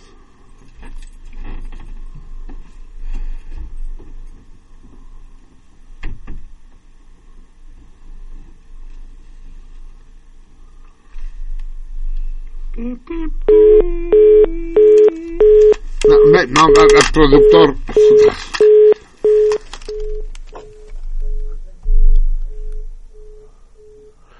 No, no se da cuenta. Dile, párate, párate, dile que tiene que colgar el teléfono. Colgar teléfono. Eh, gracias. Yo sabía, yo sabía. eh. Puta.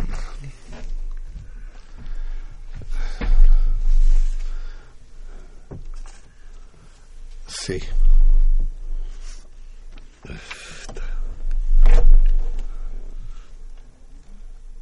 Sí, no, sí, estás... ap-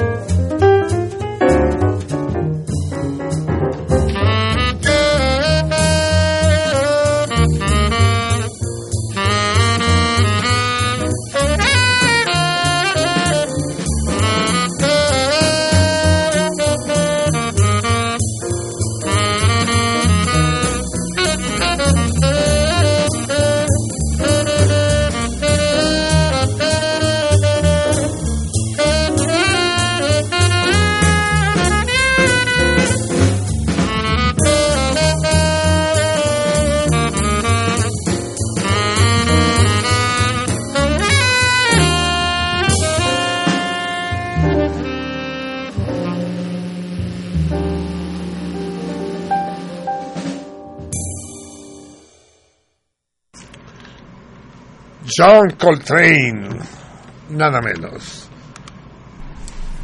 John Coltrane. Y díganle algo, chingada. Díganle que le busque. I hear a Rhapsody. Escucho una rapsodia. Escuchamos menos jazz de lo que merecemos. Pero es que el panorama de la música ya se ha complicado mucho, carajo, ya no se sabe bien. Pero hay basura, basura, basura, basura, la basura nos está cubriendo, los, los ver- las ciudades se están cubriendo en vertederos y las radios también son vertederos.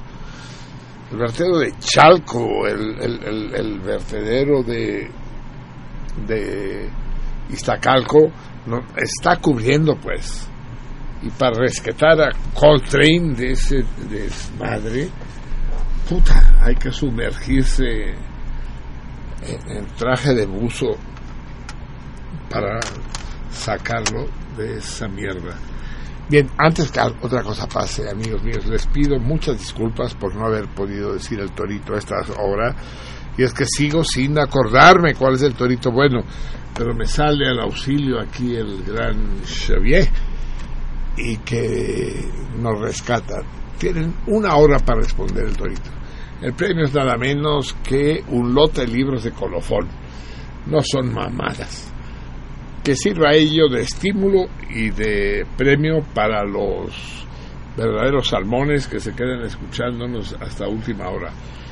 La pregunta es, ¿en qué lugar de la Ciudad de México es, existe un monumento, una estatua a los héroes de mantenimiento, a los héroes de la limpieza, a los señores y señoras que barren, pulen, trapean, sacuden las casas y los edificios públicos de la ciudad. En algún lugar existe un monumento a todos ellos. Ya que acabamos de escuchar al gran Chico hablando de los albañiles, hablemos de aquellos que hacen que lo que hacen los albañiles luzca. ¿En qué parte de la Ciudad de México está esa estatua, ese monumento a los que barren, trapean, pulen y friegan los pisos, los barandales, las repisas de los edificios públicos y privados. ¿Me lo pueden decir? Díganmelo al 55 36 89 89 o desde fuera de la ciudad al 01800 50 52 688. Desde aquí, desde el antiguo Distrito Federal, 55 36 89 89 y desde fuera del Valle de Anáhuac al 01800 50 52 688 y gánense ese lote de libros que quisiera ganarme yo chingue su madre. Voy a empezar a participar con seudónimo cabrón me cae. En primer lugar porque me lo merezco y en segundo lugar porque nadie va a saber que fui yo y ya con eso armo mi biblioteca que hace mucho tiempo me la quiero armar. Tengo pinches 112 libros. No mames. y quiero tener más cabrón. Ya me los he leído todos cada cada uno cuatro veces pues ya quiero más. Entonces si no se apendejan al revés si se apendejan en estos en esta hora escasa que nos queda de programa me llevo yo los libros de colofón a la casa ¿Dónde está en la Ciudad de México un monumento, una estatua a los héroes de la limpieza, a los adalides del aseo, a los que barren, trapean, sacuden y pulen los espacios públicos y privados de la Ciudad de México? Bien amigos, vamos adelante. Creo que ustedes tienen ganas de decir cosas, díganlas. Martín Catalán, saludos especiales a Javier Platas, al doctor Guillermo, a su esposa María Luisa y a Leni, esposa de Javier, a Praxedis y a Ale. ¿Y por qué a ellos solo? Porque estábamos en la mesa. Pero estos mensajes no me los leas, ¿eh? No, no, no, estas discriminaciones son intolerables. Pues dile a Martín, yo creo. Sí, terminando le digo a Martín, ¿cómo que especiales? Ni que la chingada, sí. Lupe, el viernes estuve muy contento y feliz con todo el cardumen. No me imaginaba que iban a estar todos. Les mando muchos besos y saludos. Mi Lupe, mi Lupe. Digo mi con, con toda la prepotencia y egoísmo del caso. Nuestra Lupe. Pues no estábamos todos, Lupe. ¿Quieres que te diga? Faltaron muchos, muchos, muchos. Faltaron más de los que estuvieron. Pero los que estuvieron fueron suficientes para demostrar que el cardumen es un fenómeno muy especial en la en el panorama cultural de la Ciudad de México y me voy más allá, tantito más allá, y en el mundo. Hay pocas experiencias en, en el ámbito radio televisivo del mundo comparables al que protagon- protagoniza. Habla bien, protagonizamos nosotros. Eh, y lo digo sin ningún ánimo presuntuoso, porque ese éxito no se debe a mí, se debe a todos los que hacemos el programa. Y cuando digo hacemos, quiero decir no solo a los que estamos en el Aquí. estudio, sino a aquellos que nos escuchan. Me gustaría hacer una relación de, de, de salmones insignes, pero sería siempre injusta, sería siempre insuficiente. El único salmón al que no se puede dejar en silencio es Lupe. Y mientras Lupe exista, y esperemos que exista muchos años, muchos lustros más, eh, sentido contrario será una experiencia, una propuesta excepcional. No lo olviden. Un abrazo y un beso de esos que solo se pueden dar a Lupe. José Bolaños, señor Platas, ¿qué opina usted de que Jordi Zabal dirigió la orquesta de Barcelona? Ah, pues no sabía, pero qué bueno, ¿no? Los locutores... Jordi Zaval es un inepto que no sabe de música Sí. y la orquesta de Barcelona es uno como mariachi sin sombrero. Exacto.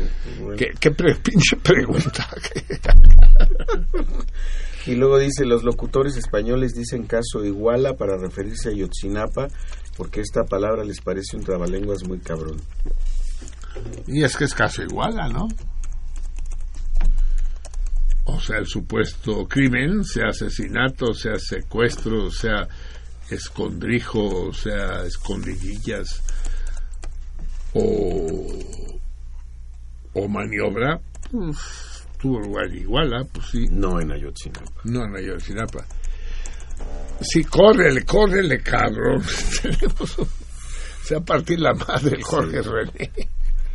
Everardo López, señor Pereyó, esperando que no lo defienda, en mi opinión, el Procurador General de la República, Tomás Cerón. Tomás Cerón no es el Procurador. No, pero Es- que defienda a quién a quién. Está para la basura, ya que tiene un negro historial como polisario judicial. Polisario ¿Eso puso? del Sahara. Amigo de Ahmed. Creo que está un poco confundido, Everardo, porque el procurador. no, de momento no hay posibilidades. De momento no hay posibilidades sustentables ni de que yo defienda a Cerón, ni de que Cerón me defienda a mí. no. Pero dado el caso, ya lo platicaremos. Yo de momento me curo en salud y, y sí creo que lo que hizo Cerón está bien. No sé qué haya hecho, pero sí está bien, más me vale, ¿no? O sea, sí. no, no me voy a poner con... Ahora sí que no voy a poner con Cerón a patadas. Francisco Sánchez Sesma. La semana pasada Marcelino fue muy injusto con Emilio Álvarez y Casa. Lo llamó siniestro sin razón. Ah, pues esta vez seguiré llamándolo siniestro, también sin razón según tú, y será de momento doblemente siniestro. Y que el, el señor Icaza y yo nos hemos encontrado un par de veces. Y nos hemos saludado de forma agria. ¿Qué diferencia entre lo agrio y lo amargo? La diferencia es Álvarez y Casa. Sí, no son personas que me simpatice, creo que es una revista que, que le juega al defensor de los derechos humanos cuando en realidad lo que está defendiendo son sus derechos humanos. Pero igual me equivoco, tampoco se tome lo que yo digo como palabra de Dios, ¿eh? El señor Abraham Parra, el 7, me dijeron que Keiko no salió de México, murió en la aduana. El 7. Así se pone, señor Abraham Parra, el 7. No, no, no tenemos ningún 7 que se llame Abraham Parra, pues no. ¿En cuál aduana? En el aeropuerto. Andaban pasando por los rayos X a, a Keiko y le pus- lo pusieron en la madre. No me extrañaría. No, no, la historia de Keiko es fácil de encontrar en internet. Murió frente a las costas de Noruega. Pero sigue insistiendo en tu punto. Me obligarás a insistir a mí en el mío. Manuel Munguía, el politigrito. Ah, ah, ah, ya llegó Manuel. Estaba yo triste. El politigrito de magomaniaco Porfirio Muñoz Ledo no es eterno, pero quiere heredar a los neoliberales fascistas una constitución maniada, surgida de un congreso maniada. falso, que él cree que él no aceptará por ser una farsa de seres inmundos. A ver, Manuel, querido, están muy bien. Tus pequeños manifiestos, tus cápsulas doctrinarias son de poca madre. Pero no confundan las cosas. Es decir, las leyes no rigen la realidad. Vale madre lo que digan las constituciones, los decretos, los articulados. Es la realidad la que debe dictar a las leyes, a las constituciones y a los decretos. Una ley es tanto mejor cuanto se adapte a la ley. No le pidas que la ley se adapte. En otras palabras, para que me entiendan, la ley vale madres. La ley siempre ha valido madres. Lo he dicho mil veces y con la Dios será mil y una veces. En el tren en el que bajaba, viajaba yo de creo que de Durango a México, vi el siguiente decreto. Prohibido violar las leyes. Pues, pues, Manuel, la ley es eso. Es lo que se regula a sí misma. Vale madres, hombre, y más, más que en cualquier otro país. Si la ley no existiera, los abogados se morirían de hambre. Y salvo dos o tres casos lamentables, eso sería de gran beneficio para la humanidad. Eden Martínez, un saludo a todo el cardumen desde Oaxaca. Le digo a Marcelino que me encontré al cantautor Víctor Martínez, que ya ha estado en el programa. Le mencioné el nuevo horario del programa y dijo que hará lo posible por ir, ya que tiene un evento la próxima semana en el DF. Oh, Luis es un gran, gran, gran y querido cantante, sin duda alguna. Aquí será siempre bienvenido. César Berlanga, Marcelino, si no va a haber Torito esta noche, dilo abiertamente, si no para irme a dormir. Ya te dice el torito, cabrón, a ver, puto, dime dónde está el monumento a los... A, a- a las sirvientas, pues, a los mozos, a los que se encargan de barrer, trapear. Y, dilo, dímelo, en la Ciudad de México, ¿eh? Pinche culero, mazatleco. Tu ignorancia sobre la Ciudad de México no es excusa para eh, soliviantar tu ignorancia, ¿eh? César Berlanga otra vez, Marcelino, en verdad te pasas, te tardas dos horas en proponer el torito y terminas saliendo con una chilangada. Ojalá y que la contingencia ambiental los mate a todos. Ya se encabronó. Sí, pues fíjate que estamos inventando un pinche túnel de viento, cabrón, que va a mandar todo el dióxido de carbono de manera A directa, sí, a través del lago de Texcoco hacia las hermosas playas colimenses y, y nayaritas, incluyendo, claro, Mazatlán. Así que si te quieres ir despidiendo, eh, es tu momento.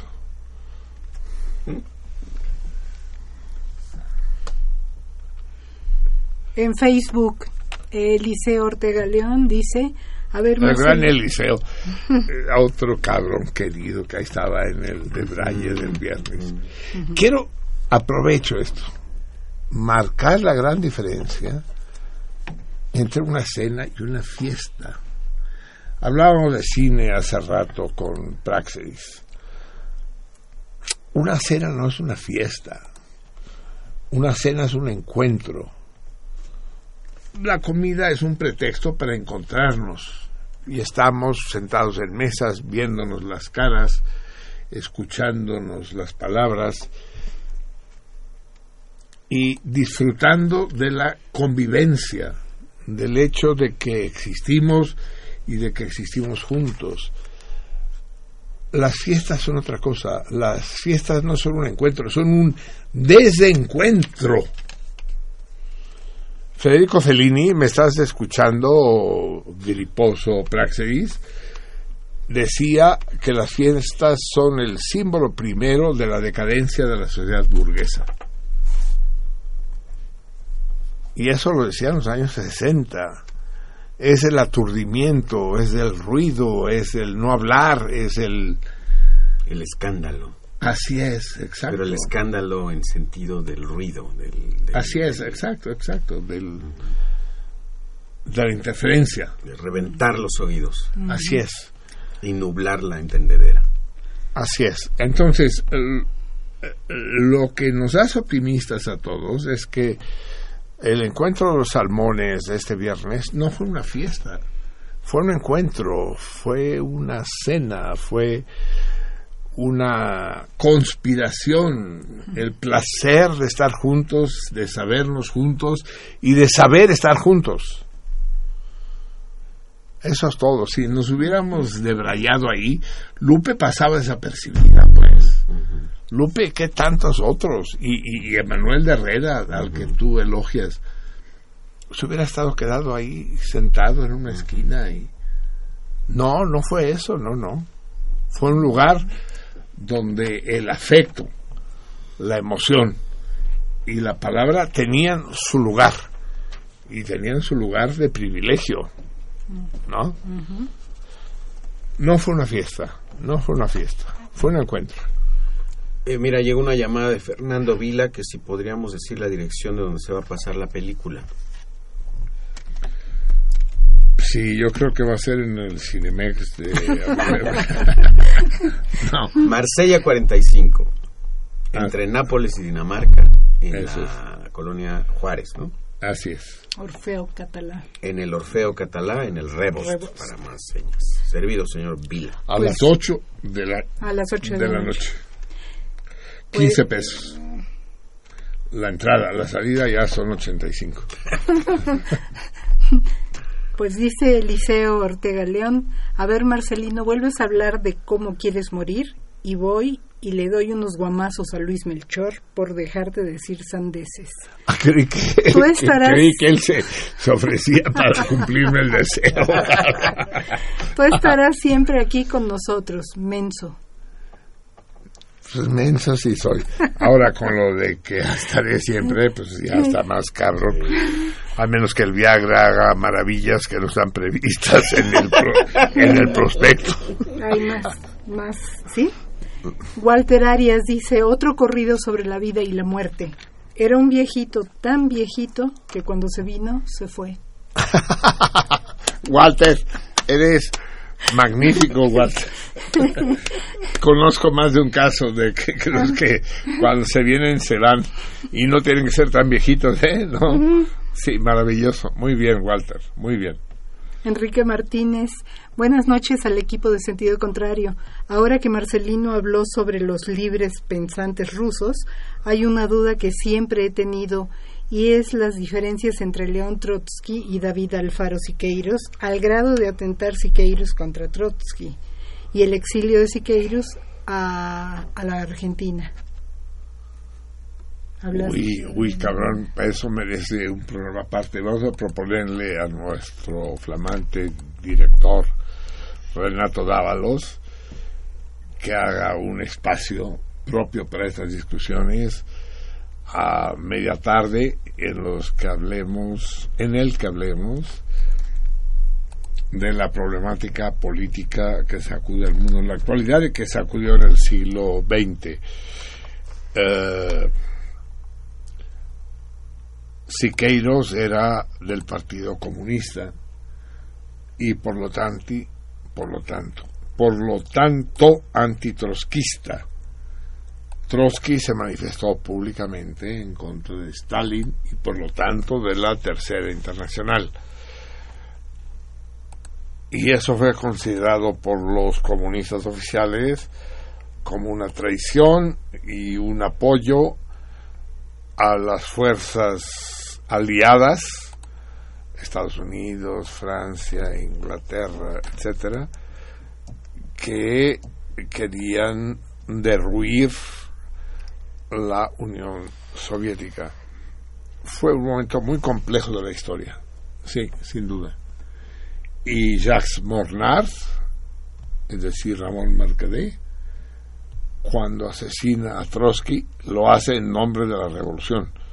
Lo hace convencido de que elimina a un enemigo del proyecto soviético revolucionario. Pero amigo mío, esta es una discusión en la que llevo yo 57 años. Si quieres le seguimos, pero no a la una y cincuenta y dos de la mañana, cabrón. Es que el mensaje llegó hace una hora. Ah, chinga. Bueno, tampoco, cabrón. tampoco. Eh, César Berlanga, a Berlanga Robles, dice, bueno, si a Marcelino se le ocurre morir al aire, lo más seguro es que Javier gentilmente nos informe que no se la está pasando. Y nos ¿Qué, invite qué? que no se la está pasando. ¿Qué quiere decir eso? Pues que no te la estás pasando bien o que no te... Simplemente así. ¿Que no le da gusto? Esto lo pondría yo en duda, ¿eh? Yo diría, ya, ya- ya se me hizo, cabrón. Y nos invite a escuchar a Sostakovich toda la noche. Ya lo hizo una vez este cabrón. Ya lo hizo una vez que me enfermé, ¿te acuerdas? Por eso cabrón? lo ha de decir. Ajá. Ah, bueno. Ajá. Luego dice eh, también César Berlanga, compañeros salmones, tomando en cuenta los últimos sucesos, a los biólogos quisiera preguntar, me urge, si en los mares mexicanos hay focas. Ah, chinga, si soy biólogo, si yo soy biólogo. Pinche César es genial. Pues respóndete, cabrón. Eh, después dice Fernando. No, ¿verdad? Las Mendy, focas son de climas más fríos, ¿no?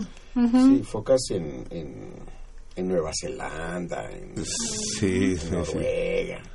Así es. Por lo menos aquí en la glorieta etiopiana. ¿No? Y, y focos en Alemania, ¿no? Sí. En, en Holanda. En Suecia. Sí. Fernando Iyarramendi. Ah, buena, no- buena, buena noche a todos los salmones. Olviden mis lentes. Es como siempre un placer compartir con ustedes este rincón de sabiduría escondido en el espacio hertziano. No está escondido. Sabiduría sí. Sí, cómo no. Eso, escondido, pues no sé por qué escondido. ¿Tú escondes tu sabiduría? No, yo... No, yo cuanto puedo Sí, la ventilo. la- sí. Me hubiera encantado estar en la cena de los salmones y así poder conocer personalmente a tan brillantes seres humanos. Así dicen todos, culeros. Me quedaré con el gusto de seguir compartiendo saludos, historias, ideas y pensamientos para poder iluminar el cielo nuevamente azul y no gris como el día de hoy o de ayer o hasta que decidamos llenar las calles de bicicletas. Un gran Ay, abrazo. hijo de la chingada. Qué ¿Sabe ¿Cómo se llama el poeta?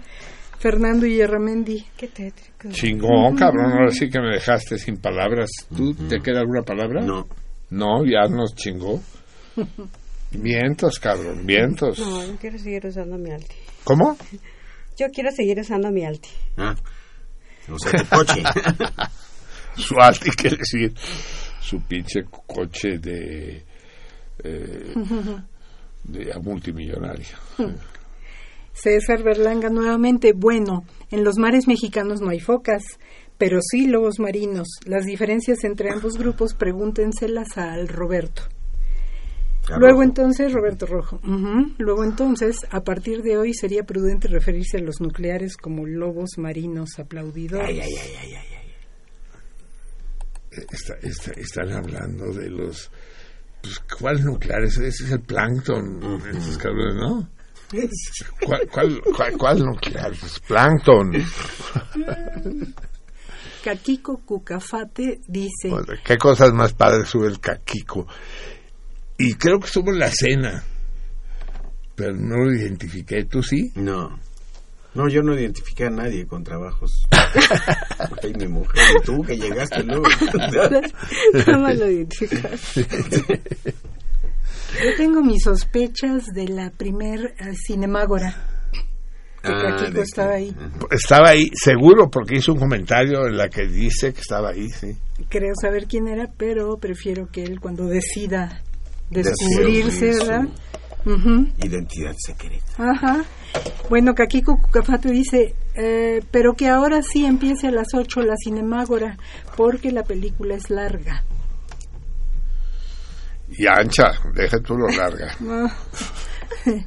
y bueno, y aquí ah, en los eh, Nowhere Man dice, buenas noches, soy Emanuel de Herrera. Les mando saludos Ah, muchos abrazos, nuestro Nowhere Man".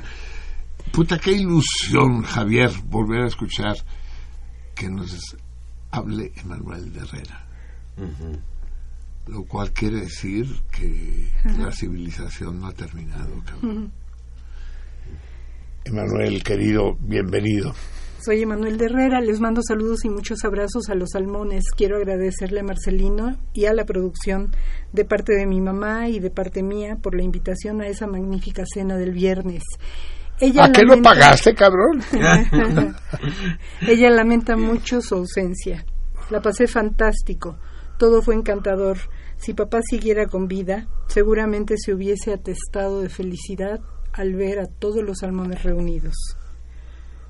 Postdata, fuera Walmart de Teotihuacán. Y por cierto, un calurosísimo, calurosísimo abrazo a Lupe. Postdata, sí. Fuera Walmart de Coyoacán. De, perdón, de Teotihuacán. De Coyoacán. Te vamos a invitar, Emanuel, te vamos a invitar. Lo que no hicimos con tu papá, nunca lo vamos a hacer contigo, invitarte aquí al programa. Eres un símbolo de sentido contrario, me cae. Tú y tu mamá. Eh, de partir contigo fue un verdadero privilegio.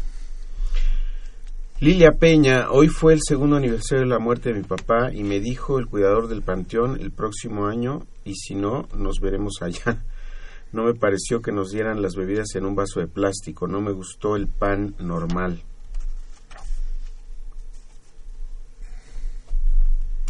¿Alguien dio bebidas en vasos de plástico? El refresco venía en un vaso de plástico. Híjole, es que nosotros... Que aparentaba ser de vidrio, pero de Cuba. Pero era de plástico. Ah, pues que no mames. Cortaba la boca. Sí. No, pero no, Si le no, no, así, no, te no, cortaba no, el labio, no, sí. no, pinche Rafael no está a su altura, estamos aquí deshaciéndonos en elogios. Haces bien en decirlo, Lilia, porque lo vamos a transmitir. Mm. Que se cuiden, carajo. Sí, ¿Y qué más pasó? Y que el pan normal no le gustó. No sé. Había pan anormal. Así es lo que yo no sé cuál sería el pan Anormal. anormal. Bueno, pero es de poca madre, pues de eso se trata. Entre esos estamos entre los que decimos la neta. Decimos la neta para bien y decimos la neta para, Para mal. mal, claro. O sea, huevo, bien, Lilia, bien. Yo- yo Transmitiremos cuenta tus opiniones, sí. Y a mí me gustó todo.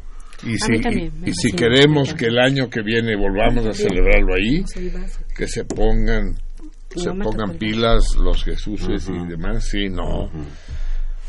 La comida me pareció riquísima. Ah, sí. estaba muy La pasta y la pechuga, La eran pechuga estaba realmente buenas. Sí. Y la ensalada, pues es su ensalada. Sí. Nos escribe Alberto Heredia, arroba Beto Pixis. Buenas noches a la salmoniza. Qué buen inicio del programa con ese discurso de don Vladimir. Fer Illarramendi. Muera la opresión. Alma Rosa Morales. Buenas noches a todos. Abrazos y besos. Pregunta seria a Marcelino Perello. Uy, ay, ay, Dios mío. ¿No has pensado en hacer un libro con tus chistes? No, hay un libro del cual él saca los chistes. Sí, no, pues, qué pedo. Sí. Bueno, Francisco Castilla. No me lo dejaría Polo Polo. Francisco Castilla. Francisco Castilla, por fin lo reconocí, sí, lo cabrón. Dije, sí. ay, cabrón, tú eres. Es, es- es el que se la quiere coger a usted y no lo reconoce. Sí. Pregunta, pues ¿qué pasó Marcelino? Si ya habíamos quedado. Es una pregunta, no sé en qué Ah, habían chinga. quedado. ¿Qué te voy a cobrar o cómo es la cosa? Bueno, después lo discutimos con más cuidado. Pablo Coyote dice, entre comillas, el huevo de un chino. Y bueno, Alma Rosa Morales vuelve a escribir. y- El huevo en chino, los, los huevos de los gusanos de seda. Sí. Así es, así es. Y pero pregunta, ¿el huevo de un chino? Pues sí. Así es. Manda saludos a Javier, a la salmoniza, le manda saludos a usted y a Javier. Ah, no, a Javier 52. Ah, que es Francisco Castilla. Ah, Vuelve a escribir Francisco Castilla. ¿Morir entubado? In, in, in, no, entubado no, cabrón. ajá. En el drenaje no, en el drenaje no, ok. cabrón. Él así lo escribió, ¿eh? Que conste. Y luego, hasta que mis I- restos, intubado. sí. hasta que mis restos se vuelvan petróleo. Ja, ja, ja. Bueno, y Alma Rosa Morales nuevamente. Ah, qué lindo. Bueno, ya vi, ya vi las fotos y a nuestra manera nosotros estuvimos con ustedes. Hay más cenas que vida. Eso. Ah, porque no estuvo, ¿verdad? La coahuilense. Así es, no, no estuvo Mim. ¿O sí? No. Tú que Alma- eres nuclear, eres... Alma es este Sí. chihuahuense, ¿no? Así es, es chihuahuense. chihuahuense. ¿Sí estuvo? No, No. no estuvo. Ah, por eso. Es no no sí, como tú, sí. Sí, y vuelve a escribir Francisco Castilla. Dice, está buena la música. ¿Y el toro? Ya es la una. No, ya son las dos. No, ya son las dos, cabrón. Ok, luego nos escribe tu papá. Ah, tu papá, me encanta ese tu papá, cabrón. Entre Dime, comillas. di- dime, padre, dime. Entre comillas. Mejor mojar mujer. Eusebio Rubalcaba. Saludos al mundo. Mejor, ha- haga pausa de otro. Mejor Muja- mojar, Mojar mujer. mujer. Sí, es que, es que hay un desfase, ¿no? Mejor mojar mujer. Estoy de acuerdo, mejor mo- mojar mujer, sí. Eusebio Rubalcaba. Saludos salmones. Hablan de la cena. Nos la perdimos este año. No, pues ahí has llegado, cabrón. Y bueno, Francisco Castilla, los acompañaré desde la sala de proyecciones de mi modesto jacal y nos manda un video de YouTube ah, de Saló. No hagan eso, no hagan eso. No vean películas buenas en televisión. No lo hagan. Es matarlas, cabrón. Eh, Es, eh, es, es, es como comer en el Chili's o en el Hooters. No hagan eso. Si quieren comer tacos, vayan a las taquerías. No, no, no maten eso. Ve- Ves salón en la televisión. Ay, no mamen, cabrón. Es la estupidez mayor que se les podría ocurrir. Es, es- sí, es, es ir a ver el Pumas Poli en la tele. No, no, el no, Pumas no. Poli sí se puede ver en la tele. ¿Cómo? El Pumas Poli sí se puede ver en la No, mi vida, no. Lo hacen los nacos. No, Sin no, embargo, no. si es el ah, Barcelona contra el Real Madrid. Bueno, si está uno en Barcelona, pues sí, qué otra. Pero Ok, no. y agrega Francisco Castilla, estaremos prestos a recibirte. No olvides el tanque de oxígeno. O tres cigarros al día como vacuna. Saludos. A ver, empie- empieza con, el- con, con- con mi amigo Fernando, mi reciente amigo Fernando. Me dijo, soy Fernando Castillo. Francisco Ah. Castilla, Mim. Sí. Francisco Castilla. Javierón 52. ¿Cómo? Ah, es, no es Fernando Castilla, es Francisco Castilla. Arroba Javierón 52. Sí. ¿Ok? Ah, yo dije Fernando. Sí, Mim, dijo Fernando. Y es Francisco. Así es. El Cisco Castilla. Otro que no llegó fue el Popi, ¿verdad? Francisco. Faltó un chingo de gente, faltaron millones, cabrón. Así es, Mim. Sí.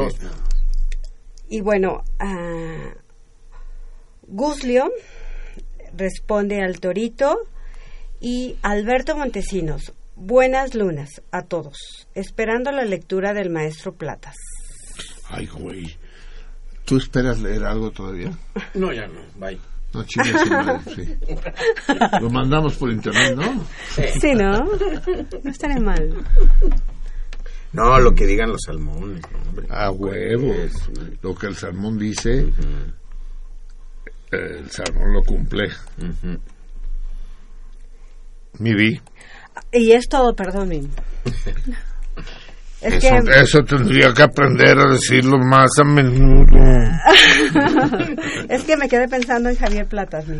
Eso es peligroso para quien no esté acostumbrado. Vamos, va- vamos a pedirle a... Vamos a darle un disgusto a las feministas, Carlos. Otro. Otro, pero ese sí, cabrón. Para que dejen de escuchar el programa para nunca más. Ah, Díaz Mirón. Salvatore. Así es. Salvador Díaz Mirón fue un político y poeta jarocho de una intensidad tanto política como poética poco igualable. Digamos que él sí era bronco, ¿no? Como el puto gobernador de Nuevo León que se las da de no sé qué. No, él sí era bronco, bronco en serio de Salvador Díaz Mirón es aquella frase, dice, al que me insulta lo mato. No, perdón, ya lo eché a perder, chingada madre. Al que me insulta le pego y al que me pega lo mato. Y no eran habladas, porque un... Él fue diputado federal en el Congreso de la República, tuvo una discusión con un miembro del Congreso, se hicieron de palabras, el diputado le insultó, no me acuerdo ese nom- en ese momento el nombre, el, el diputado lo insultó, él le dio un chingadazo, el otro se levantó, le pegó y Salvador Díaz Mirón sacó la pistola y lo mató. No discutamos más. Este debate terminó aquí. Él era Salvador Díaz Mirón, un personaje límite, limítrofe. Eh, no tenemos tiempo pa- para discutir mucho este problema. Es el problema del feminismo. Desgraciadamente no está con nosotros Sara Lovera, que no llegó a la cena, la muy puta, ¿crees? No llegó. Así es con las feministas, no puedes nunca tenerles confianza. Les da uno. Sí, y que no, que Humano, yo, ¿no? el libre albedrío, que Sí. yo hago lo que se me hincha y no llegó.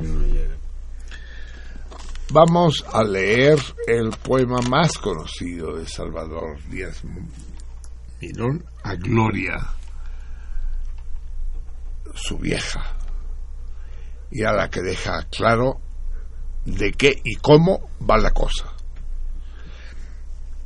Más de una salmona va a pagarle al radio o va a pasarse a la que buena. Pero pues así que digas tú, hay que angustiar, pues no. Ahí se ven, este es un tema que debemos discutir con cuidado, el papel del hombre y la mujer, el papel de los seres humanos en la en, la sociedad. A mí, por ejemplo, no me dolería ser eh, cocinera en una guardería. Es decir, cocinero en una guardería. No, no me parecería mal.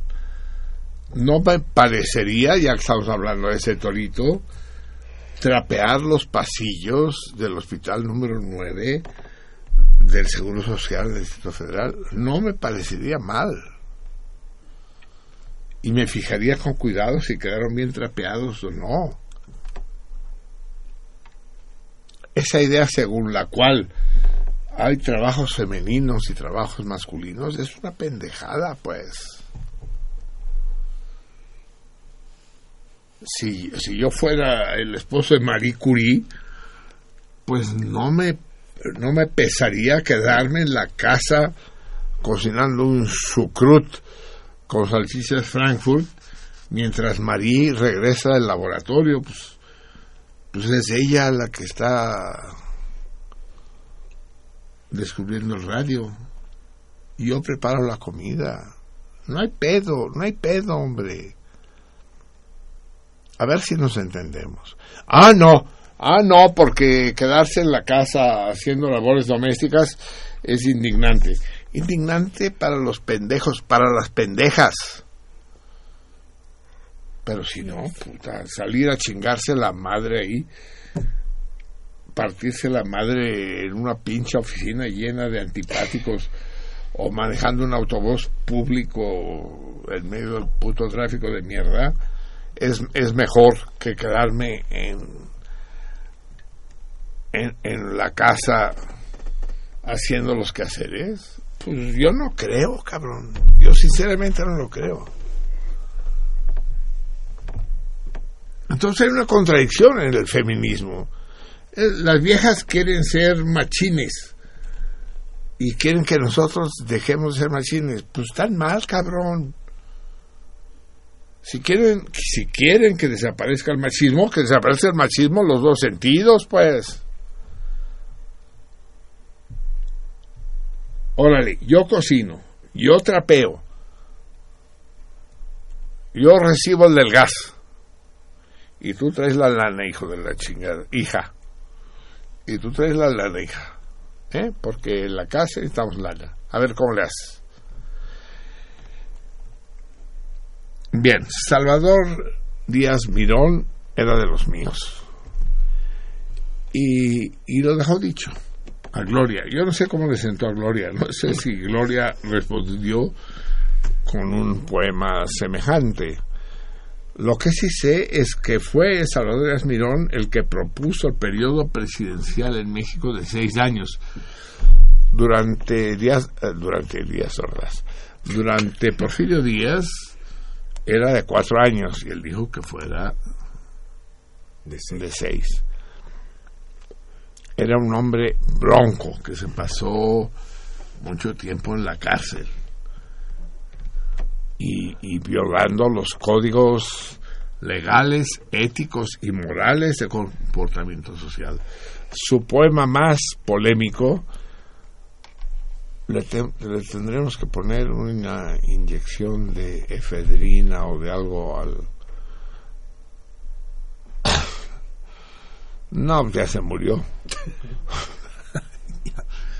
se nos murió el operador. No, ya resucitó. Bien. Vamos a pedirle a Javier que lea esta polémica loa a Gloria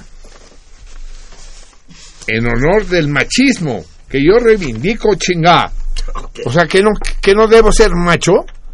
Ah, que la verga sí soy macho y que no esté seguro que venga y lo compruebe. ¿Qué, qué, qué me, está, ¿Me estás dándolo yo? No lleva.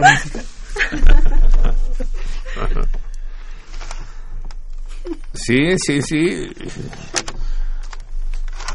Si no quieran que soy macho, que no cre- los que no crean que soy macho, pues, pues a ver, vengan y a ver de qué cuero salen más correas, ¿no? Chingue su madre, pues. En mi país los hombres y las mujeres somos iguales. Ah, pues en el mío somos diferentes y nos la pasamos de poca madre. A ver, vamos a empezar. Vamos a escuchar, primero déjenme decirles que vamos a escuchar. Julián Carrillo, del que ya nos ha hablado Javier Platas en más de una vez. En donde... Ay, cabrón. Está cabrón, ¿verdad? El- Está cabrón. Hijo de la chingada. El corte 7. Toma. No, de puro disco. Si, si, si tocas la cara sensible, te mueres. Eso. El corte 7 quiere decir el primer movimiento de la sonata 3 con Jimena Jiménez Cacho al cello. Una vieja, una vieja que se atrevió a tocar el cello. ¿Tú toleras eso, Javier? Sí. ¿Que lo intenten? Así es. Escuchemos a gran Julián Carrillo, este hombre que hará, todavía no hace historia, todavía no es apreciado en su justo valor, pero lo será En unos 300 años. mínimo cuando ya los chelos ya no existan. No, sí van a existir los chelos. ¿Qué corte te dije tú? Siete. El corte 7. Primer movimiento, sonata. Es primer movimiento de la sonata número 3, interpretada por Jimena Jiménez Cacho, la que tuve el placer de conocer. Cuero, la vieja cuero, ya no se case tocando el cello en lugar de pasearse ahí por Sullivan y Rosas Moreno. Ah, y conozco a sus hermanos, padres, padres cabrones. Padre Saga, la de los Jiménez Cacho, sin duda alguna. Escuchemos a Gloria, Salvador Díaz Mirón, Javier Platas, Julián Carrillo, Jimena Jiménez Cacho.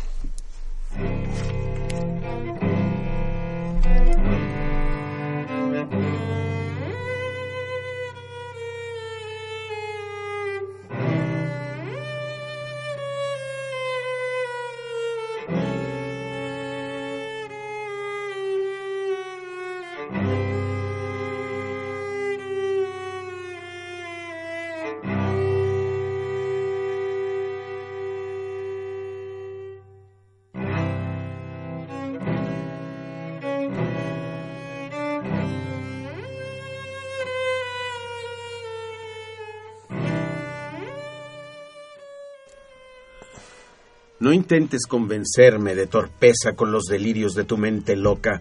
Mi razón es al par luz y firmeza, firmeza y luz como el cristal de roca.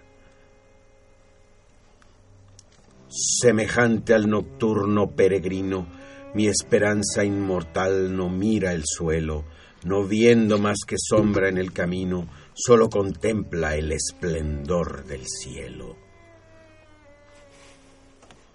Vanas son las imágenes que entraña tu espíritu infantil, santuario oscuro.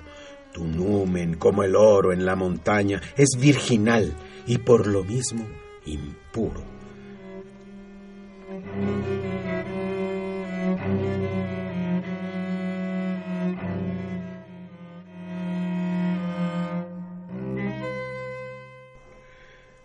A través de este vórtice que crispa y ávido de brillar, vuelo o me arrastro, oruga enamorada de una chispa o águila seducida por un astro.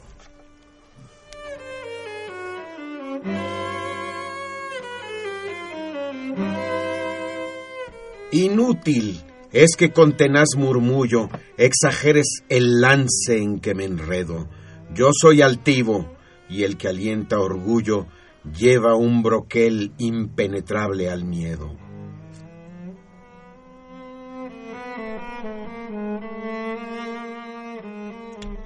Fiando en el instinto que me empuja, desprecio los peligros que señalas. El ave canta, aunque la rama cruja, como que sabe lo que son sus alas.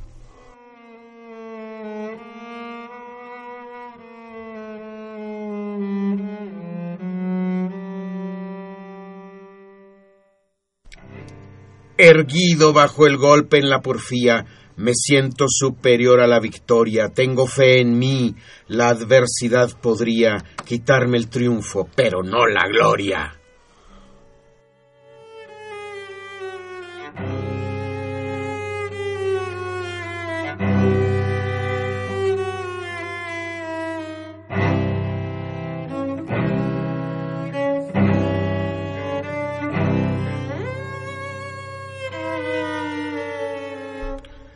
Deja que me persigan los abyectos. Quiero atraer la envidia aunque me abrume. La flor en que se posan los insectos es rica de matiz y de perfume.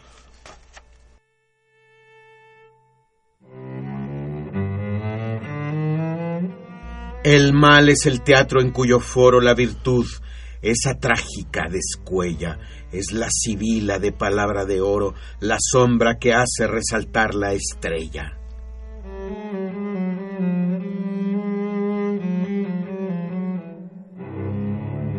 Alumbrar es arder. Estro encendido será el fuego voraz que me consuma. La perla brota del molusco herido y Venus nace de la amarga espuma.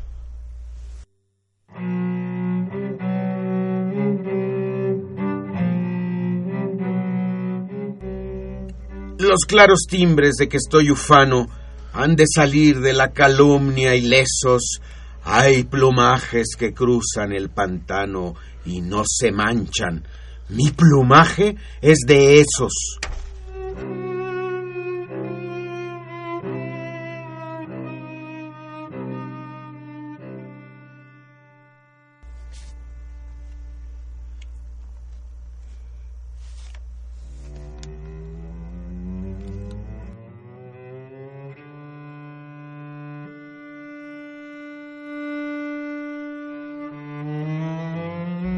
Fuerza es que sufra mi pasión, la palma crece en la orilla que el oleaje azota, el mérito es el náufrago del alma, vivo se hunde, pero muerto flota.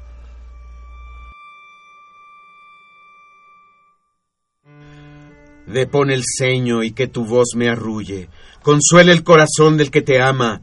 Dios dijo al agua del torrente, bulle, y al río de la margen, embalsama.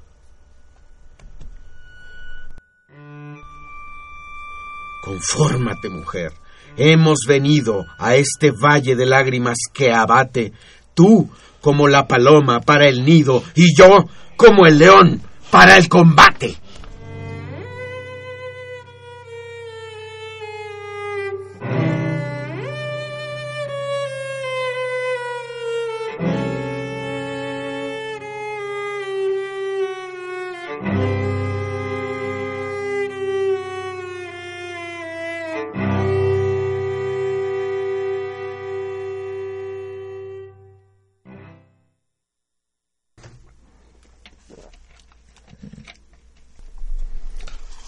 Salvador Díaz Mirón, Javier Platas, Julián Carrillo, Jimena Jiménez Cacho.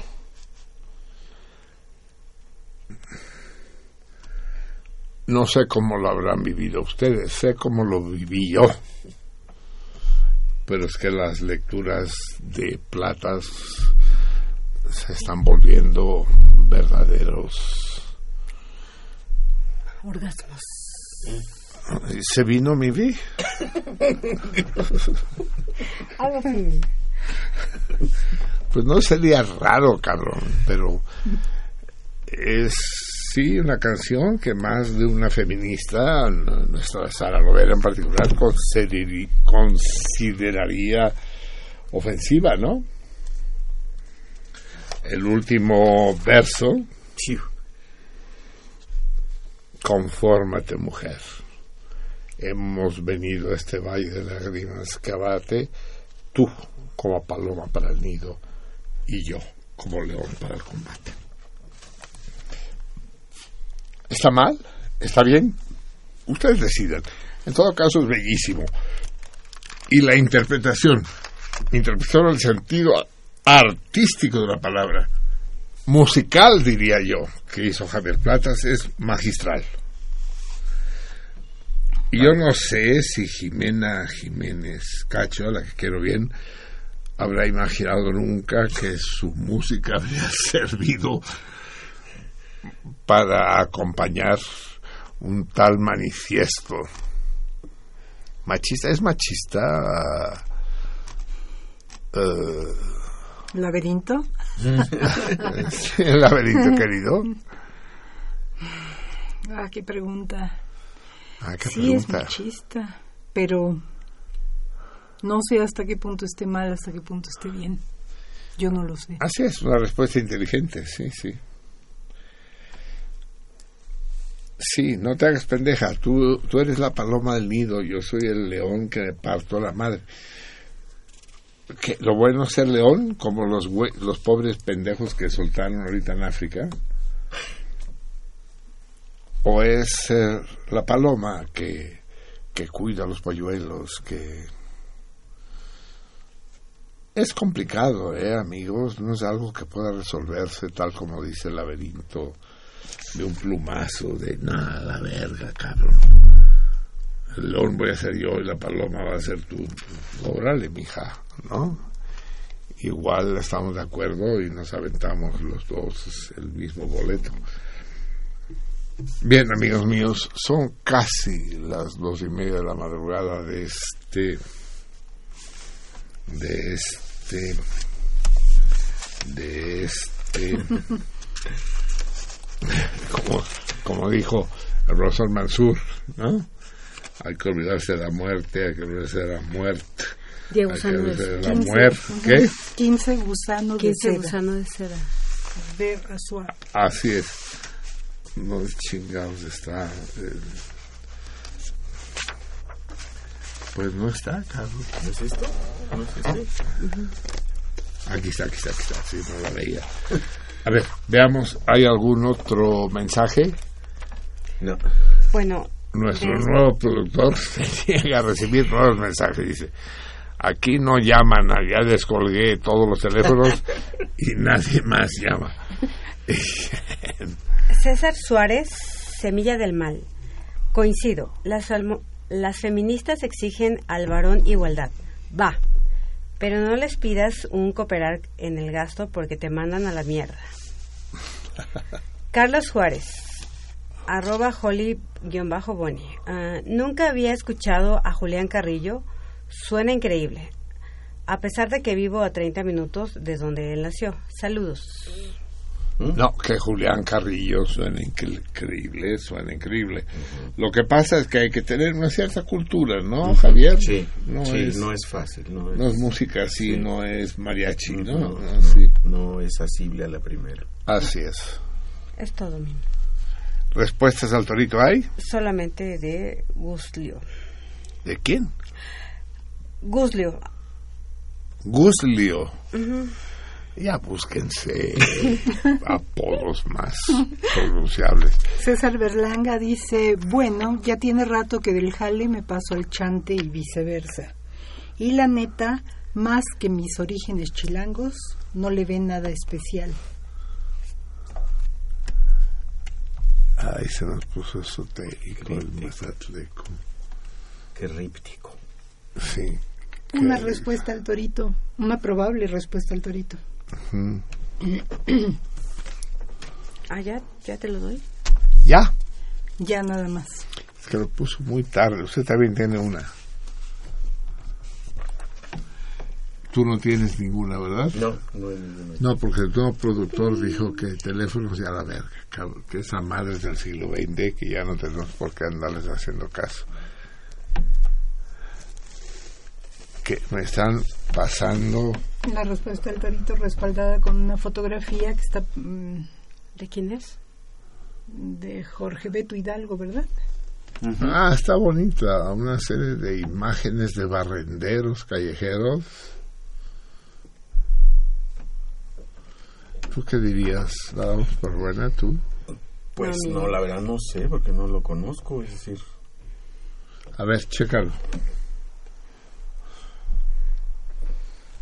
No, porque es una instalación, ¿verdad? Sí. Así es, Mim, no, si no es, si no es correcta. No es una estatua Sí, no, permanente. esto no es una estatua. sí. ¿No? No, es una instalación. Temporales o algo así, ¿verdad? Sí, del Jorge Beto Hidalgo, sí. Mm, Sí, no. No. Ni pedo, amigos míos. Parece ser que no hay ninguna respuesta correcta. Va a ser el propio Javier, que es el que salió en mi rescate, y les dirá dónde está esa estatua al héroe del aseo. El monumento al, al- a los señores y señoras de la limpieza es una estatua de bronce que está en el Museo de la Acuarela en la calle de Salvador Novo número 88 en Coyoacán. Estaba cabrón, ¿eh? Ot. Estaba cabrón y sobre todo estuvo cabrón porque lo dije apenas hace una hora, ¿eh? Pero bueno, que sirva de estímulo de que a veces los pinches toritos salen hacia el final. Son rejegos. Ah, son rejegos ellos, pues, o sea, no son así. Pues sí, para que además eh, esos, esos salmones que se quedan al último, pues tengan, una recompensa, Exacto, ¿no? ¿no? Ese sea una recompensa para ellos. Así es, así es, así es. O sea que, desierto, de altar. Ah, me está, se- que se va nuestro operador. Bueno, tú le sigues, ¿no? ¿Teclas? Ahora que se vaya el Gerhard, tú sigues operando. Sí, sí, vamos a estarnos aquí hasta las cuatro. De Julia Leticia Méndez Nava, saludos salmones. Saludos. La Julia Leticia, qué personaje. Uno de los meros, meros contrafuertes. ¿Por qué los discos de... ah, no, No es el mismo. de los contrafuertes, de sentido contrario, la Julia Leticia, sí. ¿Qué hay más? ¿Salmones o salmonas tú? ah, ¿verdad, cabrón? Sepa la chingada, ¿verdad? Sepa, sí. Ay, Quisiera, pues, me faltan discos aquí, productor.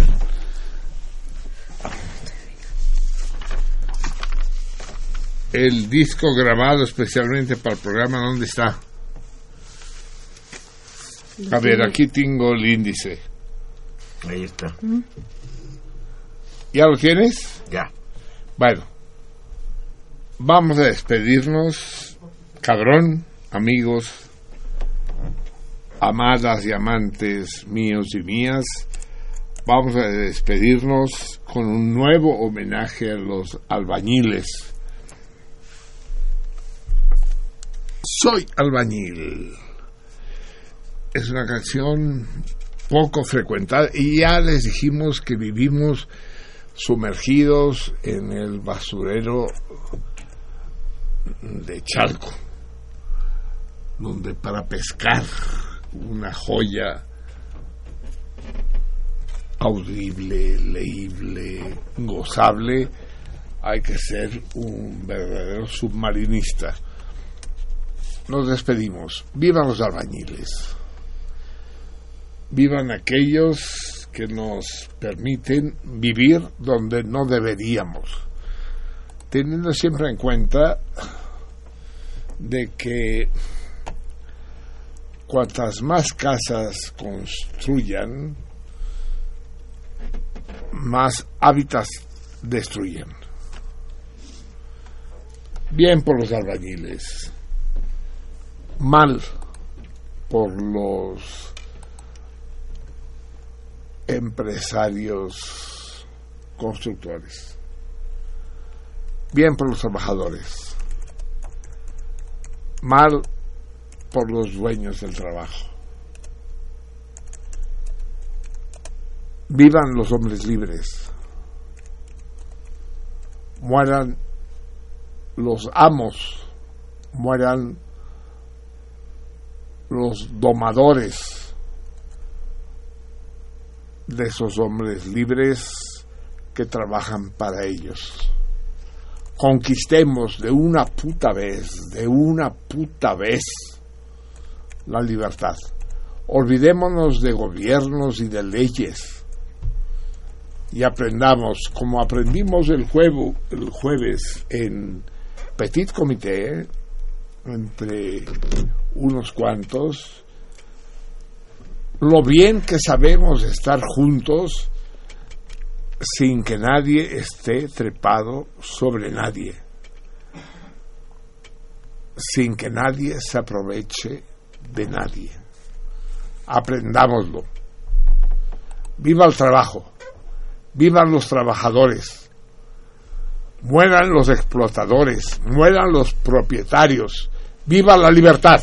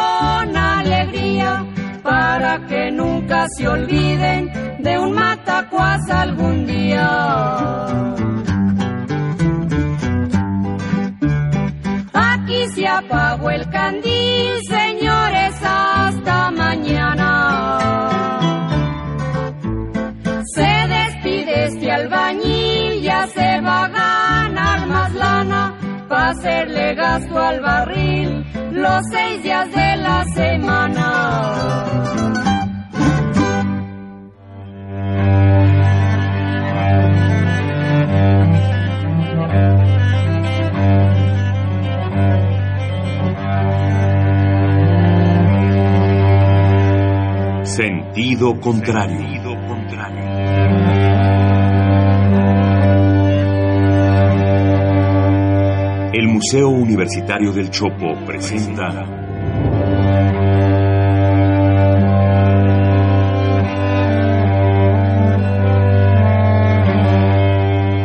Sentido contrario.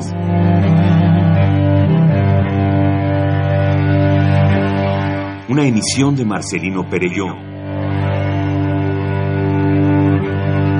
Producida para Radio UNAM, con la participación de Javier Platas.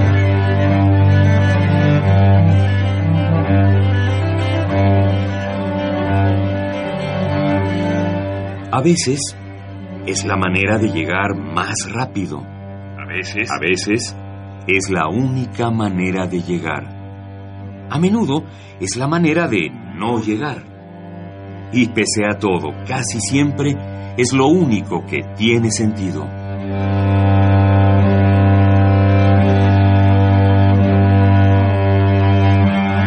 Sentido contrario. Sentido contrario.